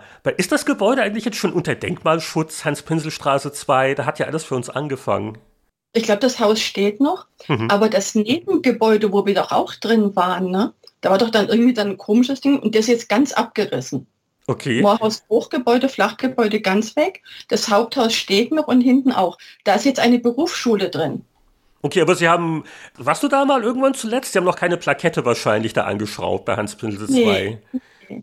Ich wollte jetzt gerade äh, Appelle an den Münchner Bürgermeister richten, aber H hat ja einen eigenen, oder? das ist ja eine eigene Gemeinde. Du, H gehört zum Landkreis München, für den ich auch gerade arbeite. Ach so, du arbeitest, okay, das ist jetzt fast schon wieder eine eigene, eigene Abteilung. Was wurde, ist aus dir was Ordentliches geworden? Man macht sich hier immer Sorgen, so die, diese, diese Spieleleute und dann landen sie auf der Straße und haben nichts Ordentliches gelernt. Aber du, du hast ja schon äh, bei Markt und Technik ja auch äh, interessant Karriere gemacht. Also du hast ja nicht Zeit deines Lebens nur Spieletipps und Spieletests bearbeitet. Nee, das hat sich einfach herausgestellt, dass ich ähm, relativ, also ich bin es nicht im Leben, aber ich bin in der Arbeit recht ordentlich. und Michael Lang, wenn der nicht da war, dann habe ich halt gesagt, Petra, guck du mal nach, Petra, mach mal dies, Petra, mach mal das. Und ich kann mich daran erinnern, es gab mal eine Sitzung, da war er eingeladen, da hieß es, Chefredakteure und ihre Stellvertreter. Ja. Und ich gesagt, ich habe keinen Stellvertreter, Petra, komm du mit. ja, und das war der Anfang von, ich werde CVD. Einfach so, wie gesagt, sowas kann man studieren, glaube ich, aber man kann auch einfach mitgehen als Stellvertreter. Als ich das zum ersten Mal gehört hatte, ich hatte keine Ahnung, was das überhaupt ist, so viel zur Qualifikation gewisser junge Redakteure damals. Also das ist ja so ein, so ein altehrwürdiger Titel, das klingt ja ein bisschen furchterregend, so würde ich sagen, so, huh, Chefin vom Dienst, eieiei. Aber vielleicht kannst du es kurz beschreiben, äh, das ist einfach die, die Ablaufsteuerung der Redaktion und Schnittstelle ja. zu den anderen Abteilungen auch, kann man das so sagen? Ja, ich war irgendwie ja die Schnittstelle. Aber die, also die Umschreibung ist eigentlich die, das habe ich damals schon gesagt, da stehe ich auch heute noch zu. Ja. Ein CVD ist zuständig für alles und schuld an allem. ja, das, das ist so. Weil du sitzt ja zwischen allen Stühlen. Du bist wirklich die Schnittstelle von der Redaktion ins Layout zu den Fotografen, zur Druckerei, nachher Presswerk, als wir die CDs haben pressen lassen, ne? Schnittstelle zum Presswerk, unseres war in Österreich. Ne? Und die kam einmal wegen Winter, kam die erst mitten in der Nacht. Ich sagte, also da war immer eine Menge los auf jeden Fall. Trotzdem ist CVD, finde ich, ist also Chef vom Dienst, ist ein richtig guter Job. Du hast irgendwie, das muss man natürlich mögen, aber mir hat es einfach Spaß gemacht. Das war gut, du hast alles gemacht. Du hast eben schon CDs erwähnt. Da hast du dich ja auch einige Jahrzehnte gehalten in der Branche. Was waren denn die weiteren Magazinstationen? Weil die Happy, die gab es ja auch nicht so lange. Das war dann die Computer Live. Und wie, wie war das bei dir? Und dann war ich bei Computer persönlich, war ich auch eine Weile. Ach ja, nee, und da dachte ich, kam noch dann bei Netinvestor, war ich auch eine Weile. Okay. Da war der Sohn von, von Frau Kuh, war da Chefredakteur, das weiß ich noch. Und dann war ich also PC-Magazin und PC Go und danach wieder richtig lange im PC-Magazin. Mhm. Bis zum Schluss halt, wo sie Abteilung aufgelöst haben und dann umgestellt auf Content Manager. Und dann hast du dir gesagt, äh, Mist, was, was machen wir jetzt? Weil das war natürlich in den letzten ja, Jahrzehnten, kann man schon sagen, so ein stetes Bergab bei den traditionellen äh, Magazinen und so die, die Online-Abläufe sind ja wieder ganz anders. Hast du da mal damit gelieb geliebäugelt oder was machst du heute? Also ich war ja noch ein Jahr in der Online-Abteilung hm. und war dafür zuständig, alle unsere Hefte in die Online-Shops reinzustellen. Mhm. Das, war, das war eine große Aufgabe, muss ich sagen. Ne? wenn dann so eine Abrechnung kommt von App Store und Google Play Store, da schlagert mit den Ohren, das sage ich dir. die Hefte wurden auf die ganze Welt verkauft quasi. Das war auch spannend. Aber das ist dann auch eingestellt und dann bin ich jetzt wieder in einem Amt gelandet auf die letzte die, die alte Planstelle hat aber nicht auf dich gewartet, oder? Nein, das ist jetzt ein anderes Amt. Aber das ist tatsächlich was Interessantes. Also das macht mir auch Spaß. Ich habe viel mit Menschen zu tun. Und zwar, ich bin zuständig für die Kostenfreiheit des Schulweges. Okay. Ich betreue 2000 Schüler. Ich habe an die 50 Schulen, die ich betreue. Und es ist das Menschliche, das macht mir, das finde ich schon auch gut, muss ich sagen. Da kann man einiges bewirken, einiges tun. Das hat was. Also wenn ich ähm, die Kosten erstattet haben will, richtig, dann muss ja. ich was ausfüllen und du musst das genehmigen, vereinfacht gesagt. Ja, du musst natürlich Kriterien erfüllen. Also mehr als drei Kilometer und die nächstgelegene der gewählten Ausbildungsrichtung. Das ist also jetzt nicht so leicht, wie man es gemeinhin sich vielleicht vorstellt. Es ist tatsächlich ein bisschen komplizierter, vor allem, dass bei uns einfach wahnsinnig viele Schulen gibt. Hm. In anderen Landkreisen ja eher das Problem, wie lange darf ein Kind unterwegs sein? Bei uns ist eher das Problem, welches ist die nächstgelegene Schule? Wir haben so viele. Mhm. Gibt es dann auch so Grenzfälle, wo dann auch so Fingerspitzengefühl gefragt ist oder ist alles ganz klar vorgegeben? Es gibt eine Menge Grenzfälle, ganz ja. ehrlich. Ich glaube, sonst bräuchte man uns gar nicht. Ja. Wenn es so einfach wäre, dann könnte man wirklich irgendjemanden hinsetzen. Es gibt eine Menge Grenzfälle und das Menschliche, das darf man einfach nicht ignorieren. Ja. Also ich kann jetzt natürlich nicht gegen Gesetze verstoßen, aber ich kann in meinem Rahmen, kann ich einfach einen Spielraum walten lassen. Also das ist, äh, da kann ich ein bisschen, aber es muss halt im Gesetz, da kann ich nicht dran rütteln. Ja, ja, also da, da wollen wir doch hoffen, dass du gegen keine Gesetze äh, verstößt, sonst bricht die ganze Regierung in, in Bayern noch zusammen. Das wollen wir ja nicht. Zum Beispiel, genau.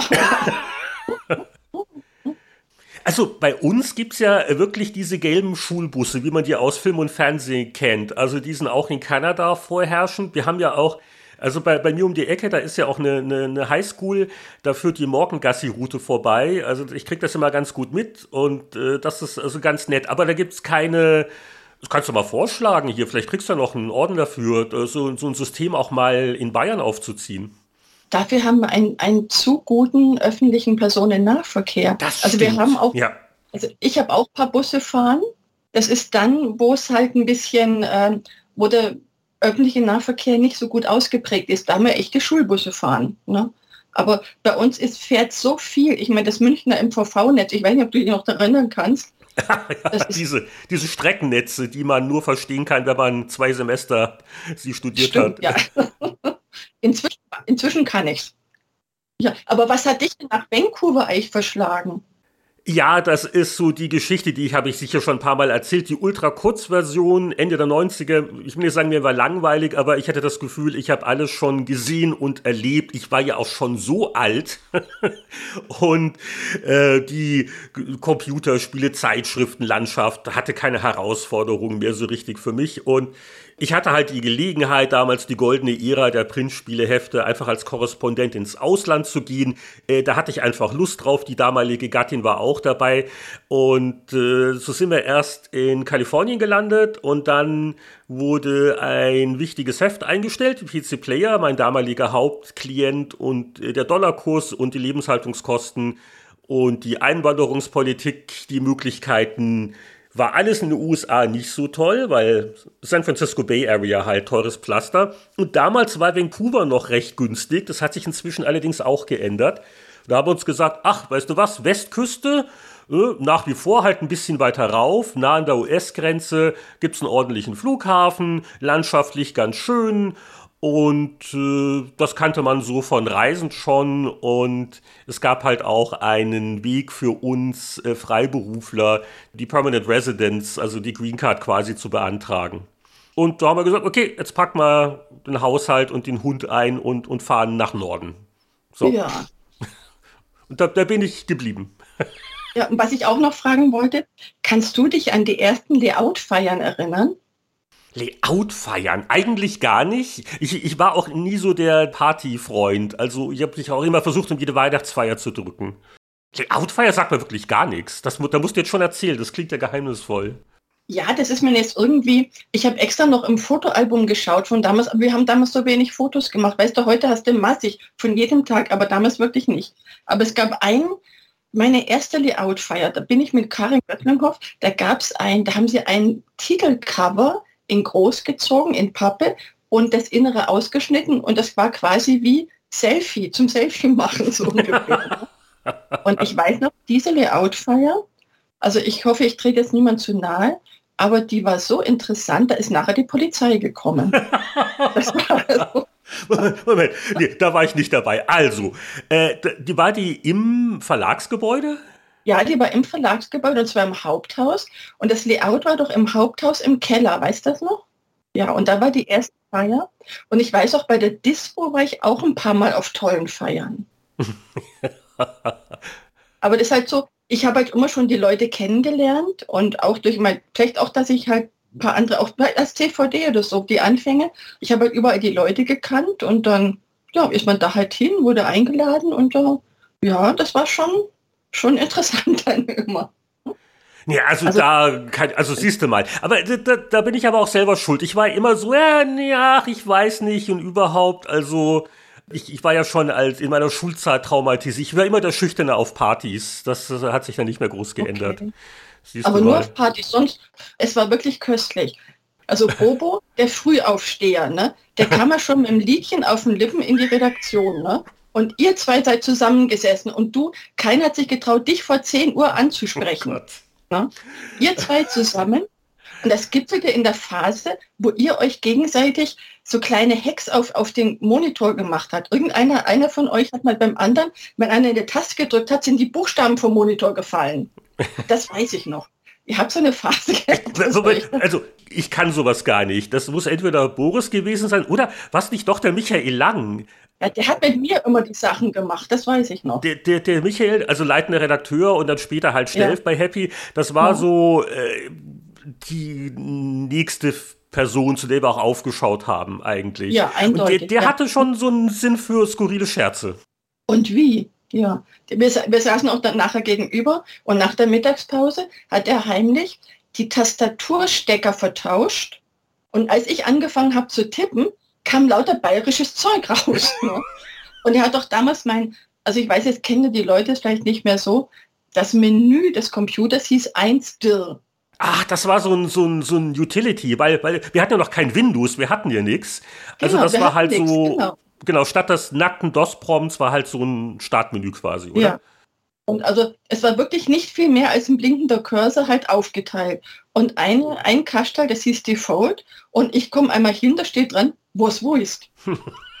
und das war Michael Lang, das war klasse. Der hat, der hat so einen Schalk im Nacken gehabt, das war der Hammer, wirklich. Also das war schon gut. Aber wir haben einfach so viel erlebt damals. Wir waren so viel. Und wie gesagt, wir sind ja abends bis, bis 18 in der Redaktion gesessen. Der, der Nachtwächter, der kam halt und man ist auch nicht erschrocken. Wir haben abends Fernsehen geschaut. Ich weiß noch, es gab Wochenenden, da war die Redaktion komplett da. Ja, ja, wenn es Richtung Deadline ging ja. oder man hat sich ja auch mal, also Du sicher nicht, aber gewisse Redakteure haben ja auch dann gern, nachdem ein Heft abgegeben war, also erstmal eine Woche es ruhiger angehen lassen.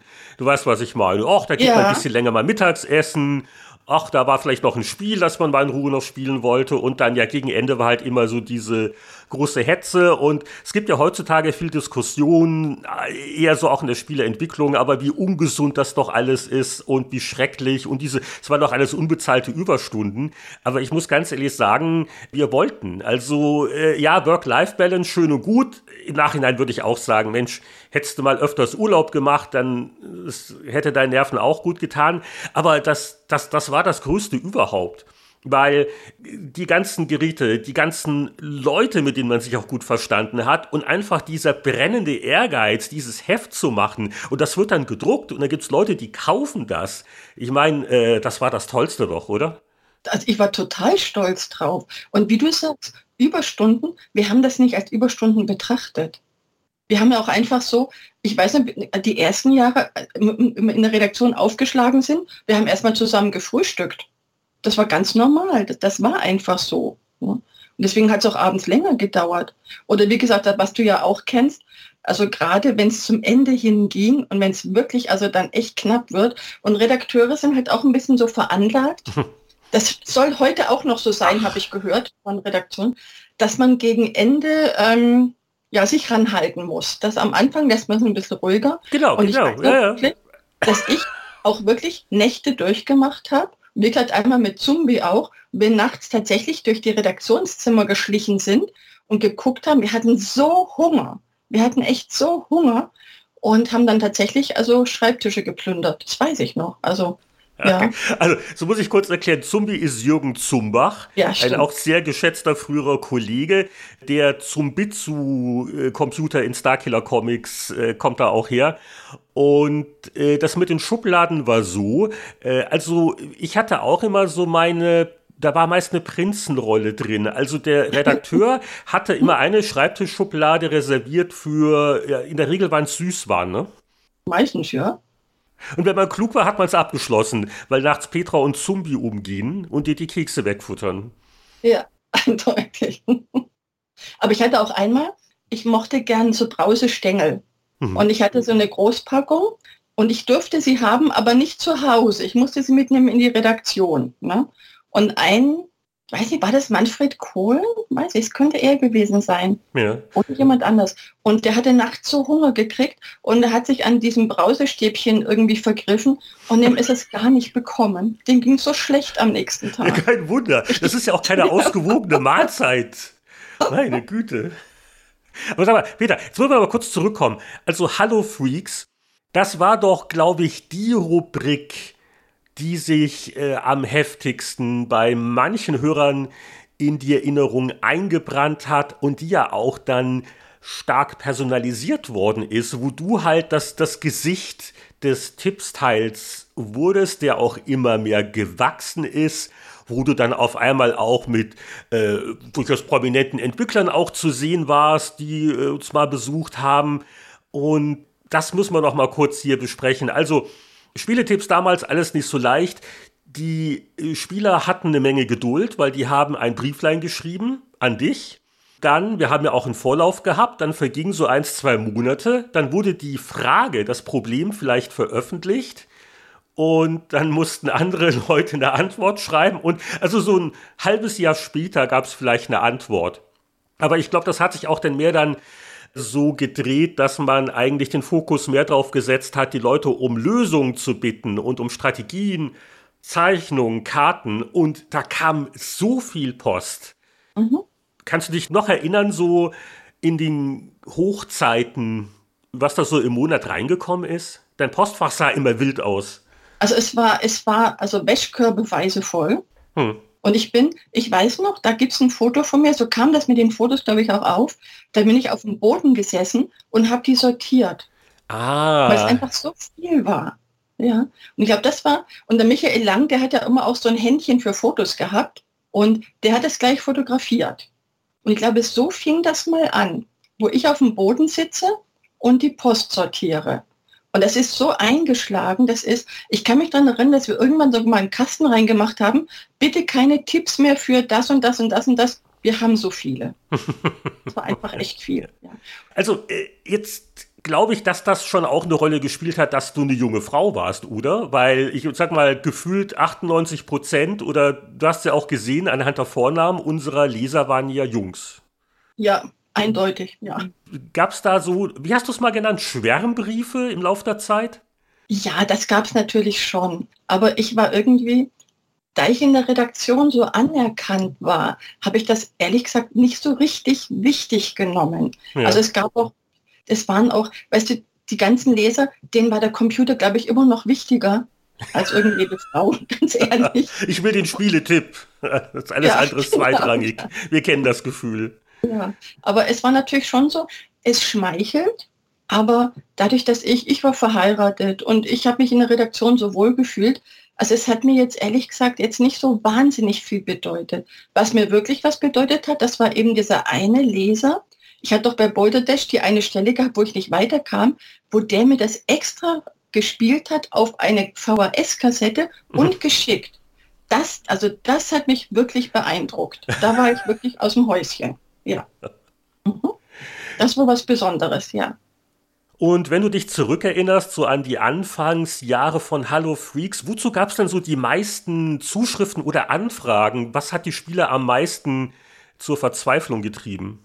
Ja, das eben, wo man wirklich auch Hilfe braucht, weil da kann man, wenn man nicht draufkommt, dann steht man wirklich still. Adventures. Mm. Adventures, das ja. war ja eine ganz neue Art und die war klasse.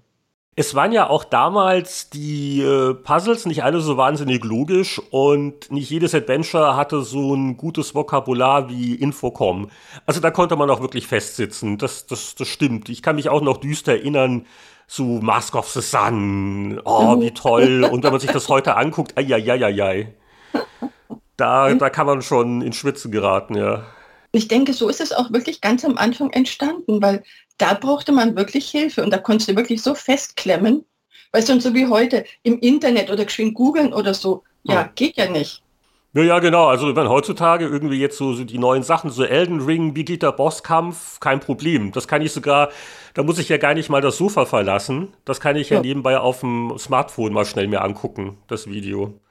Ja, das war damals schon. Aber du hast recht, ja, die, die Adventures. Aber dann, äh, glaube ich, haben uns doch die Leser auch wirklich überrascht und verblüfft. Also, ich weiß noch so einige Meisterwerke fast, wie, wie dann die Karten auch schön gezeichnet waren und äh, irgendwelche Levelverläufe bei, weiß nicht, Prince of Persia, oder? Da kamen ja richtige aufwendige Sachen auch. Da waren großartige Sachen dabei. Ich weiß es leider nicht mehr für welche Spiele, aber die waren so toll gezeichnet und die haben sich so viel Mühe gegeben. Also wirklich klasse. Ich war so stolz auf alles, muss ich wirklich sagen. Äh, Petra, wenn ich mich nicht täusche, hast du nicht auch äh, so viel mit Grafik gemacht? Ich, ich denke bei dir immer gleich an das Koala-Pad am C64, so hieß das doch, und, und diverse Grafiken, die du gemacht hast. Und ist nicht sogar mal irgendwas auch auf dem Titelbild als Hintergrund gelandet oder war das ein anderer gewesen? Also das Koala Pad war großartig. Das habe ich geliebt. Das war also das war mein Ein und alles. Das war das erste Grafiktablett und das für ein C64 muss man sich mal überlegen. Ne? Und es hat mir wahnsinnig Spaß gemacht, wobei man wissen muss, also wer es jetzt nicht mehr weiß, der C64 war, was Grafik angeht, ein bisschen schwerfällig. Mhm. Der hat ein paar Sprites, aber ich weiß auch noch, ich habe mal Sprite-Kurs gemacht, da habe ich ganz frech Stickvorlagen genommen. Das hat funktioniert. Deswegen war aber danach das Koala-Pad für Menschen mit dem C64 gigantisch großartig. Ja. Ich habe es wirklich gern und viel benutzt. Und ja, ich habe auch Bilder für einen Titel gemacht. Und äh, weißt du vielleicht noch ein Beispiel, wo du sagst, hier, da ist eine Wengler C64-Grafik auf dem Cover. Ich, ich gucke mir gerade den Jahrgang 84 an, da ist so ein, so ein Urlaubsmotiv. Also das, das könnte sein, ne? Mit, mit, mit so, so, so, eine Palme und Ja, so, genau, das, das habe ich mal gemalt, das stimmt. Das hast du gemacht? Das habe ich gemalt, ja. Oh, das ist ja fantastisch. Ja. Also, äh, wir verlinken das wieder gerne. Ein Archiv ist zum Beispiel bei Cultmax, es gibt noch andere. Also, das wäre der Titel von Happy Computer 984. Jetzt dachte ich eben bei dem Motiv, da geht es um Urlaub machen mit dem Computer. Wie nehme ich den C64 mit? Weil das hat man nämlich auch mal, ne? Genau. Ja. Ja, das sind diese, diese jungen Menschen und was du halt gemalt hast, ist halt da diese, eine Palme, ne? Und da ist so ein Segelschiff und das Meer und der Strand und ein Sonnenschirm. Aber das Thema ist ein, einfach nur alles über Grafik, siehst du ja. mal. Mhm. Und da kann man dann noch, noch, noch mehr, so, so einfach Hintergrundsachen, die da am C64 entstanden sind. Das sind auch einige der charmantesten Titelbilder, weil ich finde, das hat halt gerade dadurch, dass es der C64 war mit seinen Einschränkungen, äh, hat das so einen eigenen Stil, finde ich, äh, im Vergleich zu den pseudorealistischen äh, Dingern, die teilweise auf dem Titel waren. Sehr schön. Aber gewonnen haben andere Titel. Weißt du noch, dass wir früher immer das Titelbild des Jahres haben küren lassen? Also konnten die Leser ja auswählen. Ja. Und ich weiß noch, ich, einmal ich glaub, hat ein, ich weiß, was du meinst. Ja, eins hat gewonnen, das wir alle gar nicht so gut fanden. Das war das mit, ja, genau. mit den Musikinstrumenten, oder? Der Straßenmusiker, ja, genau, ja. die 1184. Ich weiß auch nicht, ich war damals auch so, äh, ich glaube, äh, also ich zumindest, man hatte so eine Abneigung gegen Menschen auf dem Titel. Wir wollen Computer sehen ja, oder genau. Diskettenlaufwerke. Aber so ein Mensch, mhm. weil ich heute auch sagen muss, das war ein toller Titel. Da hatten die Leser den besseren Geschmack als manche Redakteure. Ja, das gebe ich, ich zu. Ja, muss ich auch zugeben, ist so. Aber du weißt, man ist, wenn man selber wo drin steckt, sieht man es halt anders. Jetzt muss ich aber noch mal zurückkommen auf zwei unserer aktuellen Hörer. Äh, sehr verwirrend. Der eine ist der Andreas und der andere ist der Andreas Wander. Nicht verwandt, nicht verschwiegert, glaube ich zumindest. Und äh, der Andreas Wander, der hatte wirklich mal gefragt, hey, Petra Wengler testete ja auch Spiele. Warum wurde die nicht festes Mitglied der Testredaktion? Und wann ladet ihr Petra mal zu den Spieleveteranen ein? Also, Andreas, hiermit geschehen. Danke für die Anregung. Und ja, ich glaube, bei dir war das auch der, der Wandel, dieser Aufstieg. Du, du warst doch nicht ganz so versessen wie Boris und Heini, so, oh, da ist dieses neue Spiel, das muss ich unbedingt selbst spielen und testen. Du warst schon lieber so die, die steuernde, die ordnende Hand, oder? Ja, ein bisschen schon. Aber nicht vergessen, ich habe auch einen C64-Teil betreut. Ne? Und eigentlich fand ich das, also unseren Brotkasten, den fand ich schon ganz gut auch. Und der C64-Teil, das war, glaube ich, da war so ein, eine der vielen Krisen, als die Happy Computer-Verkaufszahlen runtergingen, weil die 64er ja. wie wir sagen, zu erfolgreich waren, aber weil einfach der deutsche Heimcomputermarkt sich so schnell zugespitzt hat auf, oh, es gibt Commodore und dann kommt lange Zeit überhaupt nichts mehr und dann kommt der Rest. Und da haben viele Leute natürlich die 64er gekauft, hätte ich ja auch getan. Ja. Und da war eine Reaktion dann zu sagen, hier, wir müssen das auf dem Titel auch aggressiver verkaufen. Commodore Sonderteil, das war das, oder? Ja. Und da war ich einfach mit dabei, weil das halt mein Heimcomputer war, mein eigener. Ja. Und dem fühlte ich mich auch tatsächlich, also ich will jetzt nicht sagen verbunden, das ist mit dem Computer schwer zu sagen, aber der war meins halt. Also ich weiß noch, als wir das erste Floppy-Laufwerk gekauft haben, das 1541, das war so teuer. Ja? Da haben wir also drauf sparen müssen. Aber dann konnte man, dann musste man nicht mehr an, mit Kassette arbeiten, sondern konnte Disketten reinschieben.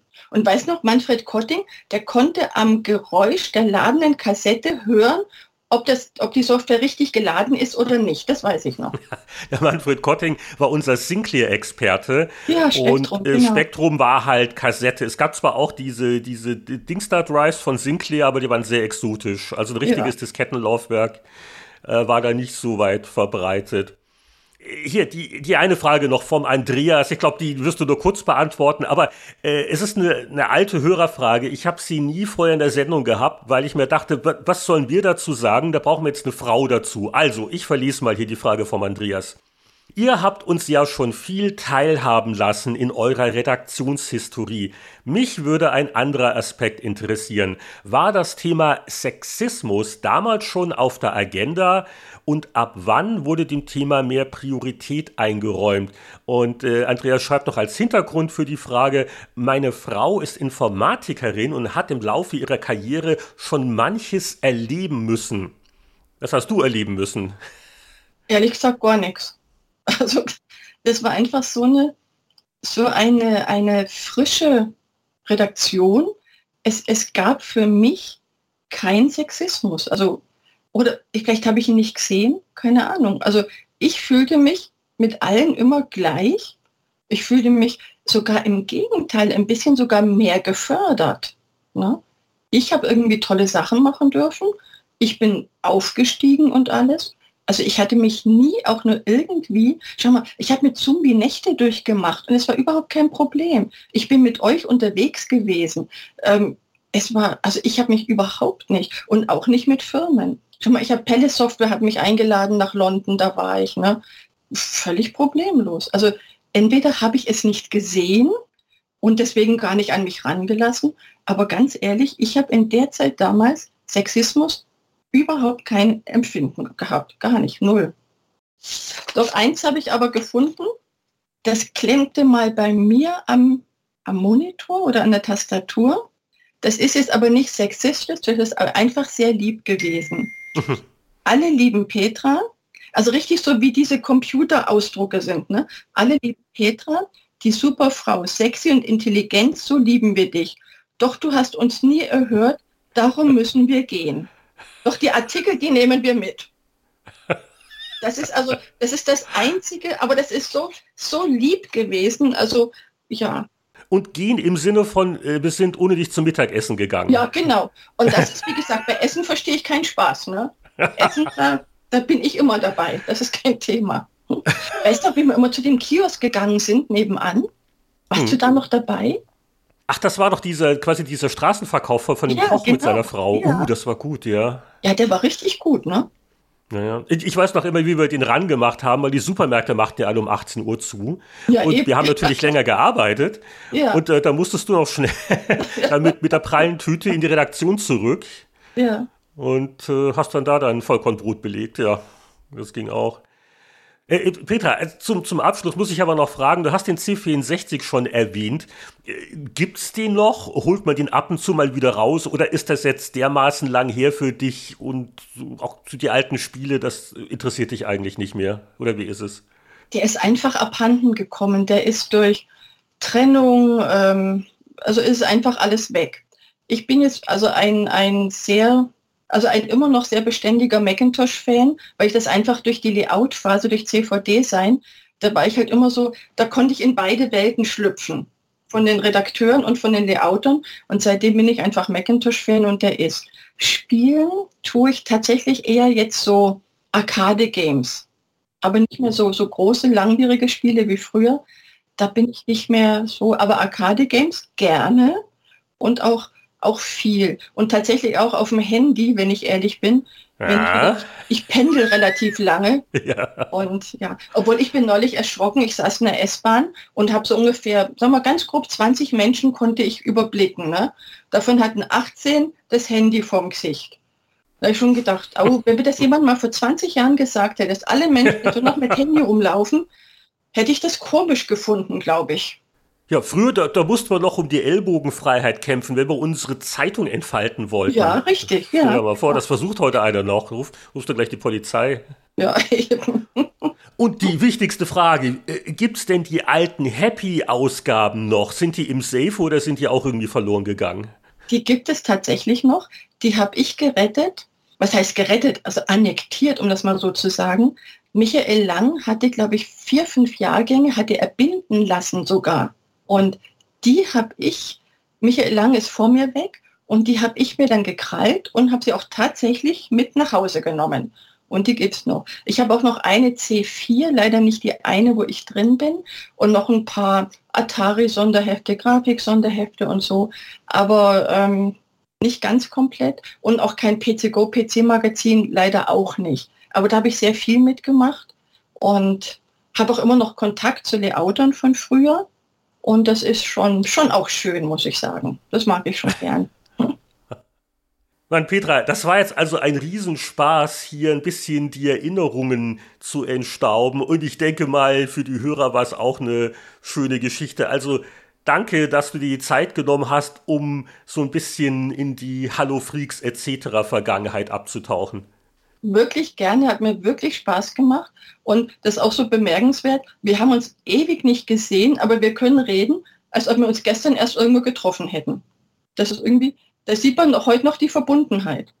Das stimmt, weil wir hatten ja wirklich jahrzehntelang gar nicht mehr und dann, ich glaube, vor so vier Jahren das erste Mal wieder und da hatte ich für eine Retro-Gamer-Geschichte recherchiert, ja, genau. halt über die Anfänge des Happy Spieleteils. Und äh, das ist äh, komisch, ja. Irgendwie, du, du, hast dich auch irgendwie nicht, nicht groß geändert oder so. Dankeschön. Oder ich weiß nicht. So allgemein, muss ich aber festhalten.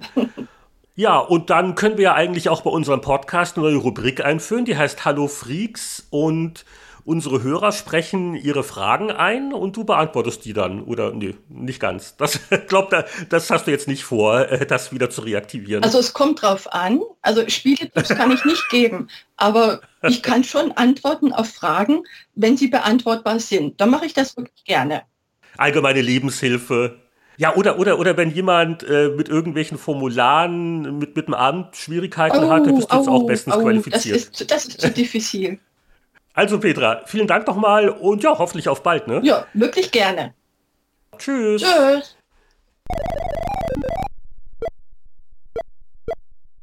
Ja, Mensch, da habt ihr aber jetzt lange geinterviewt, lieber Heinrich. Ja, das war, das war wie ein Klassentreffen, nach dem Motto, weißt du noch damals. Und ja, ja. Äh, werden bei euch in den Schreibtischen, werden da auch äh, noch Prinzenrollen von den Redakteuren versteckt, die dann von anderen Redakteuren nächtens geplündert werden? Immer das sind Details. Nee, ähm, der Dennis, der hat nur so veganes Zeug, das mag ich nicht so. Das will keiner Und der, der Hagen hat schon längst aufgegeben, seine Hanutas vor mir zu verstecken. Wir haben da so den Deal, dass ich ihm ab und zu mal äh, eine neue Packung einfach hinstelle, was wahrscheinlich nicht dem Gegenwert der ganzen von mir geklauten Einzelstücke entspricht, aber es ist zumindest eine Geste.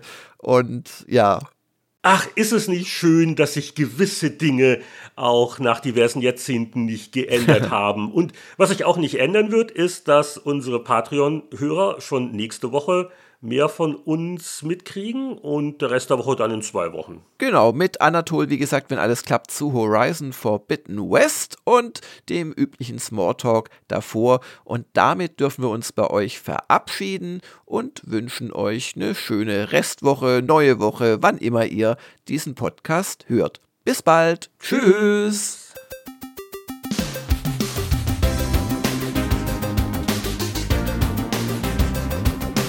Das war Spieleveteranen Podcast 258 mit einem Interview-Special mit Petra Wengler, bei der wir uns ganz herzlich bedanken. Nicht vergessen, auf spieleveteranen.de gibt es Informationen und Links zu jeder Folge und dass der Spieleveteranen-Podcast regelmäßig werbefrei auf Sendung gehen kann, verdanken wir unseren Patreon-Unterstützern. Da grüßen wir gerne stellvertretend für die ganze Community die Mäzenbäcker, Christian Kohlheim, Markus Werner, Thomas B., Rainer Pielmann, Champa, Marc-Alexander Grundke, Lüder Görtmüller, Pascal Turin, Mario Stritzelberger, Sören Stoneman, Gronk, Alexander Schulz, Tobias Navarra, Christian Timmer, Andreas Wander, Peter Verdi, Heinrich von Weilnau, Donkey Kong, Hans-Peter Krüger, Oliver Reynolds und Matthias Faut. Bis zum nächsten Mal alles Gute. Wir hören uns wieder beim Spieleveteranen Podcast.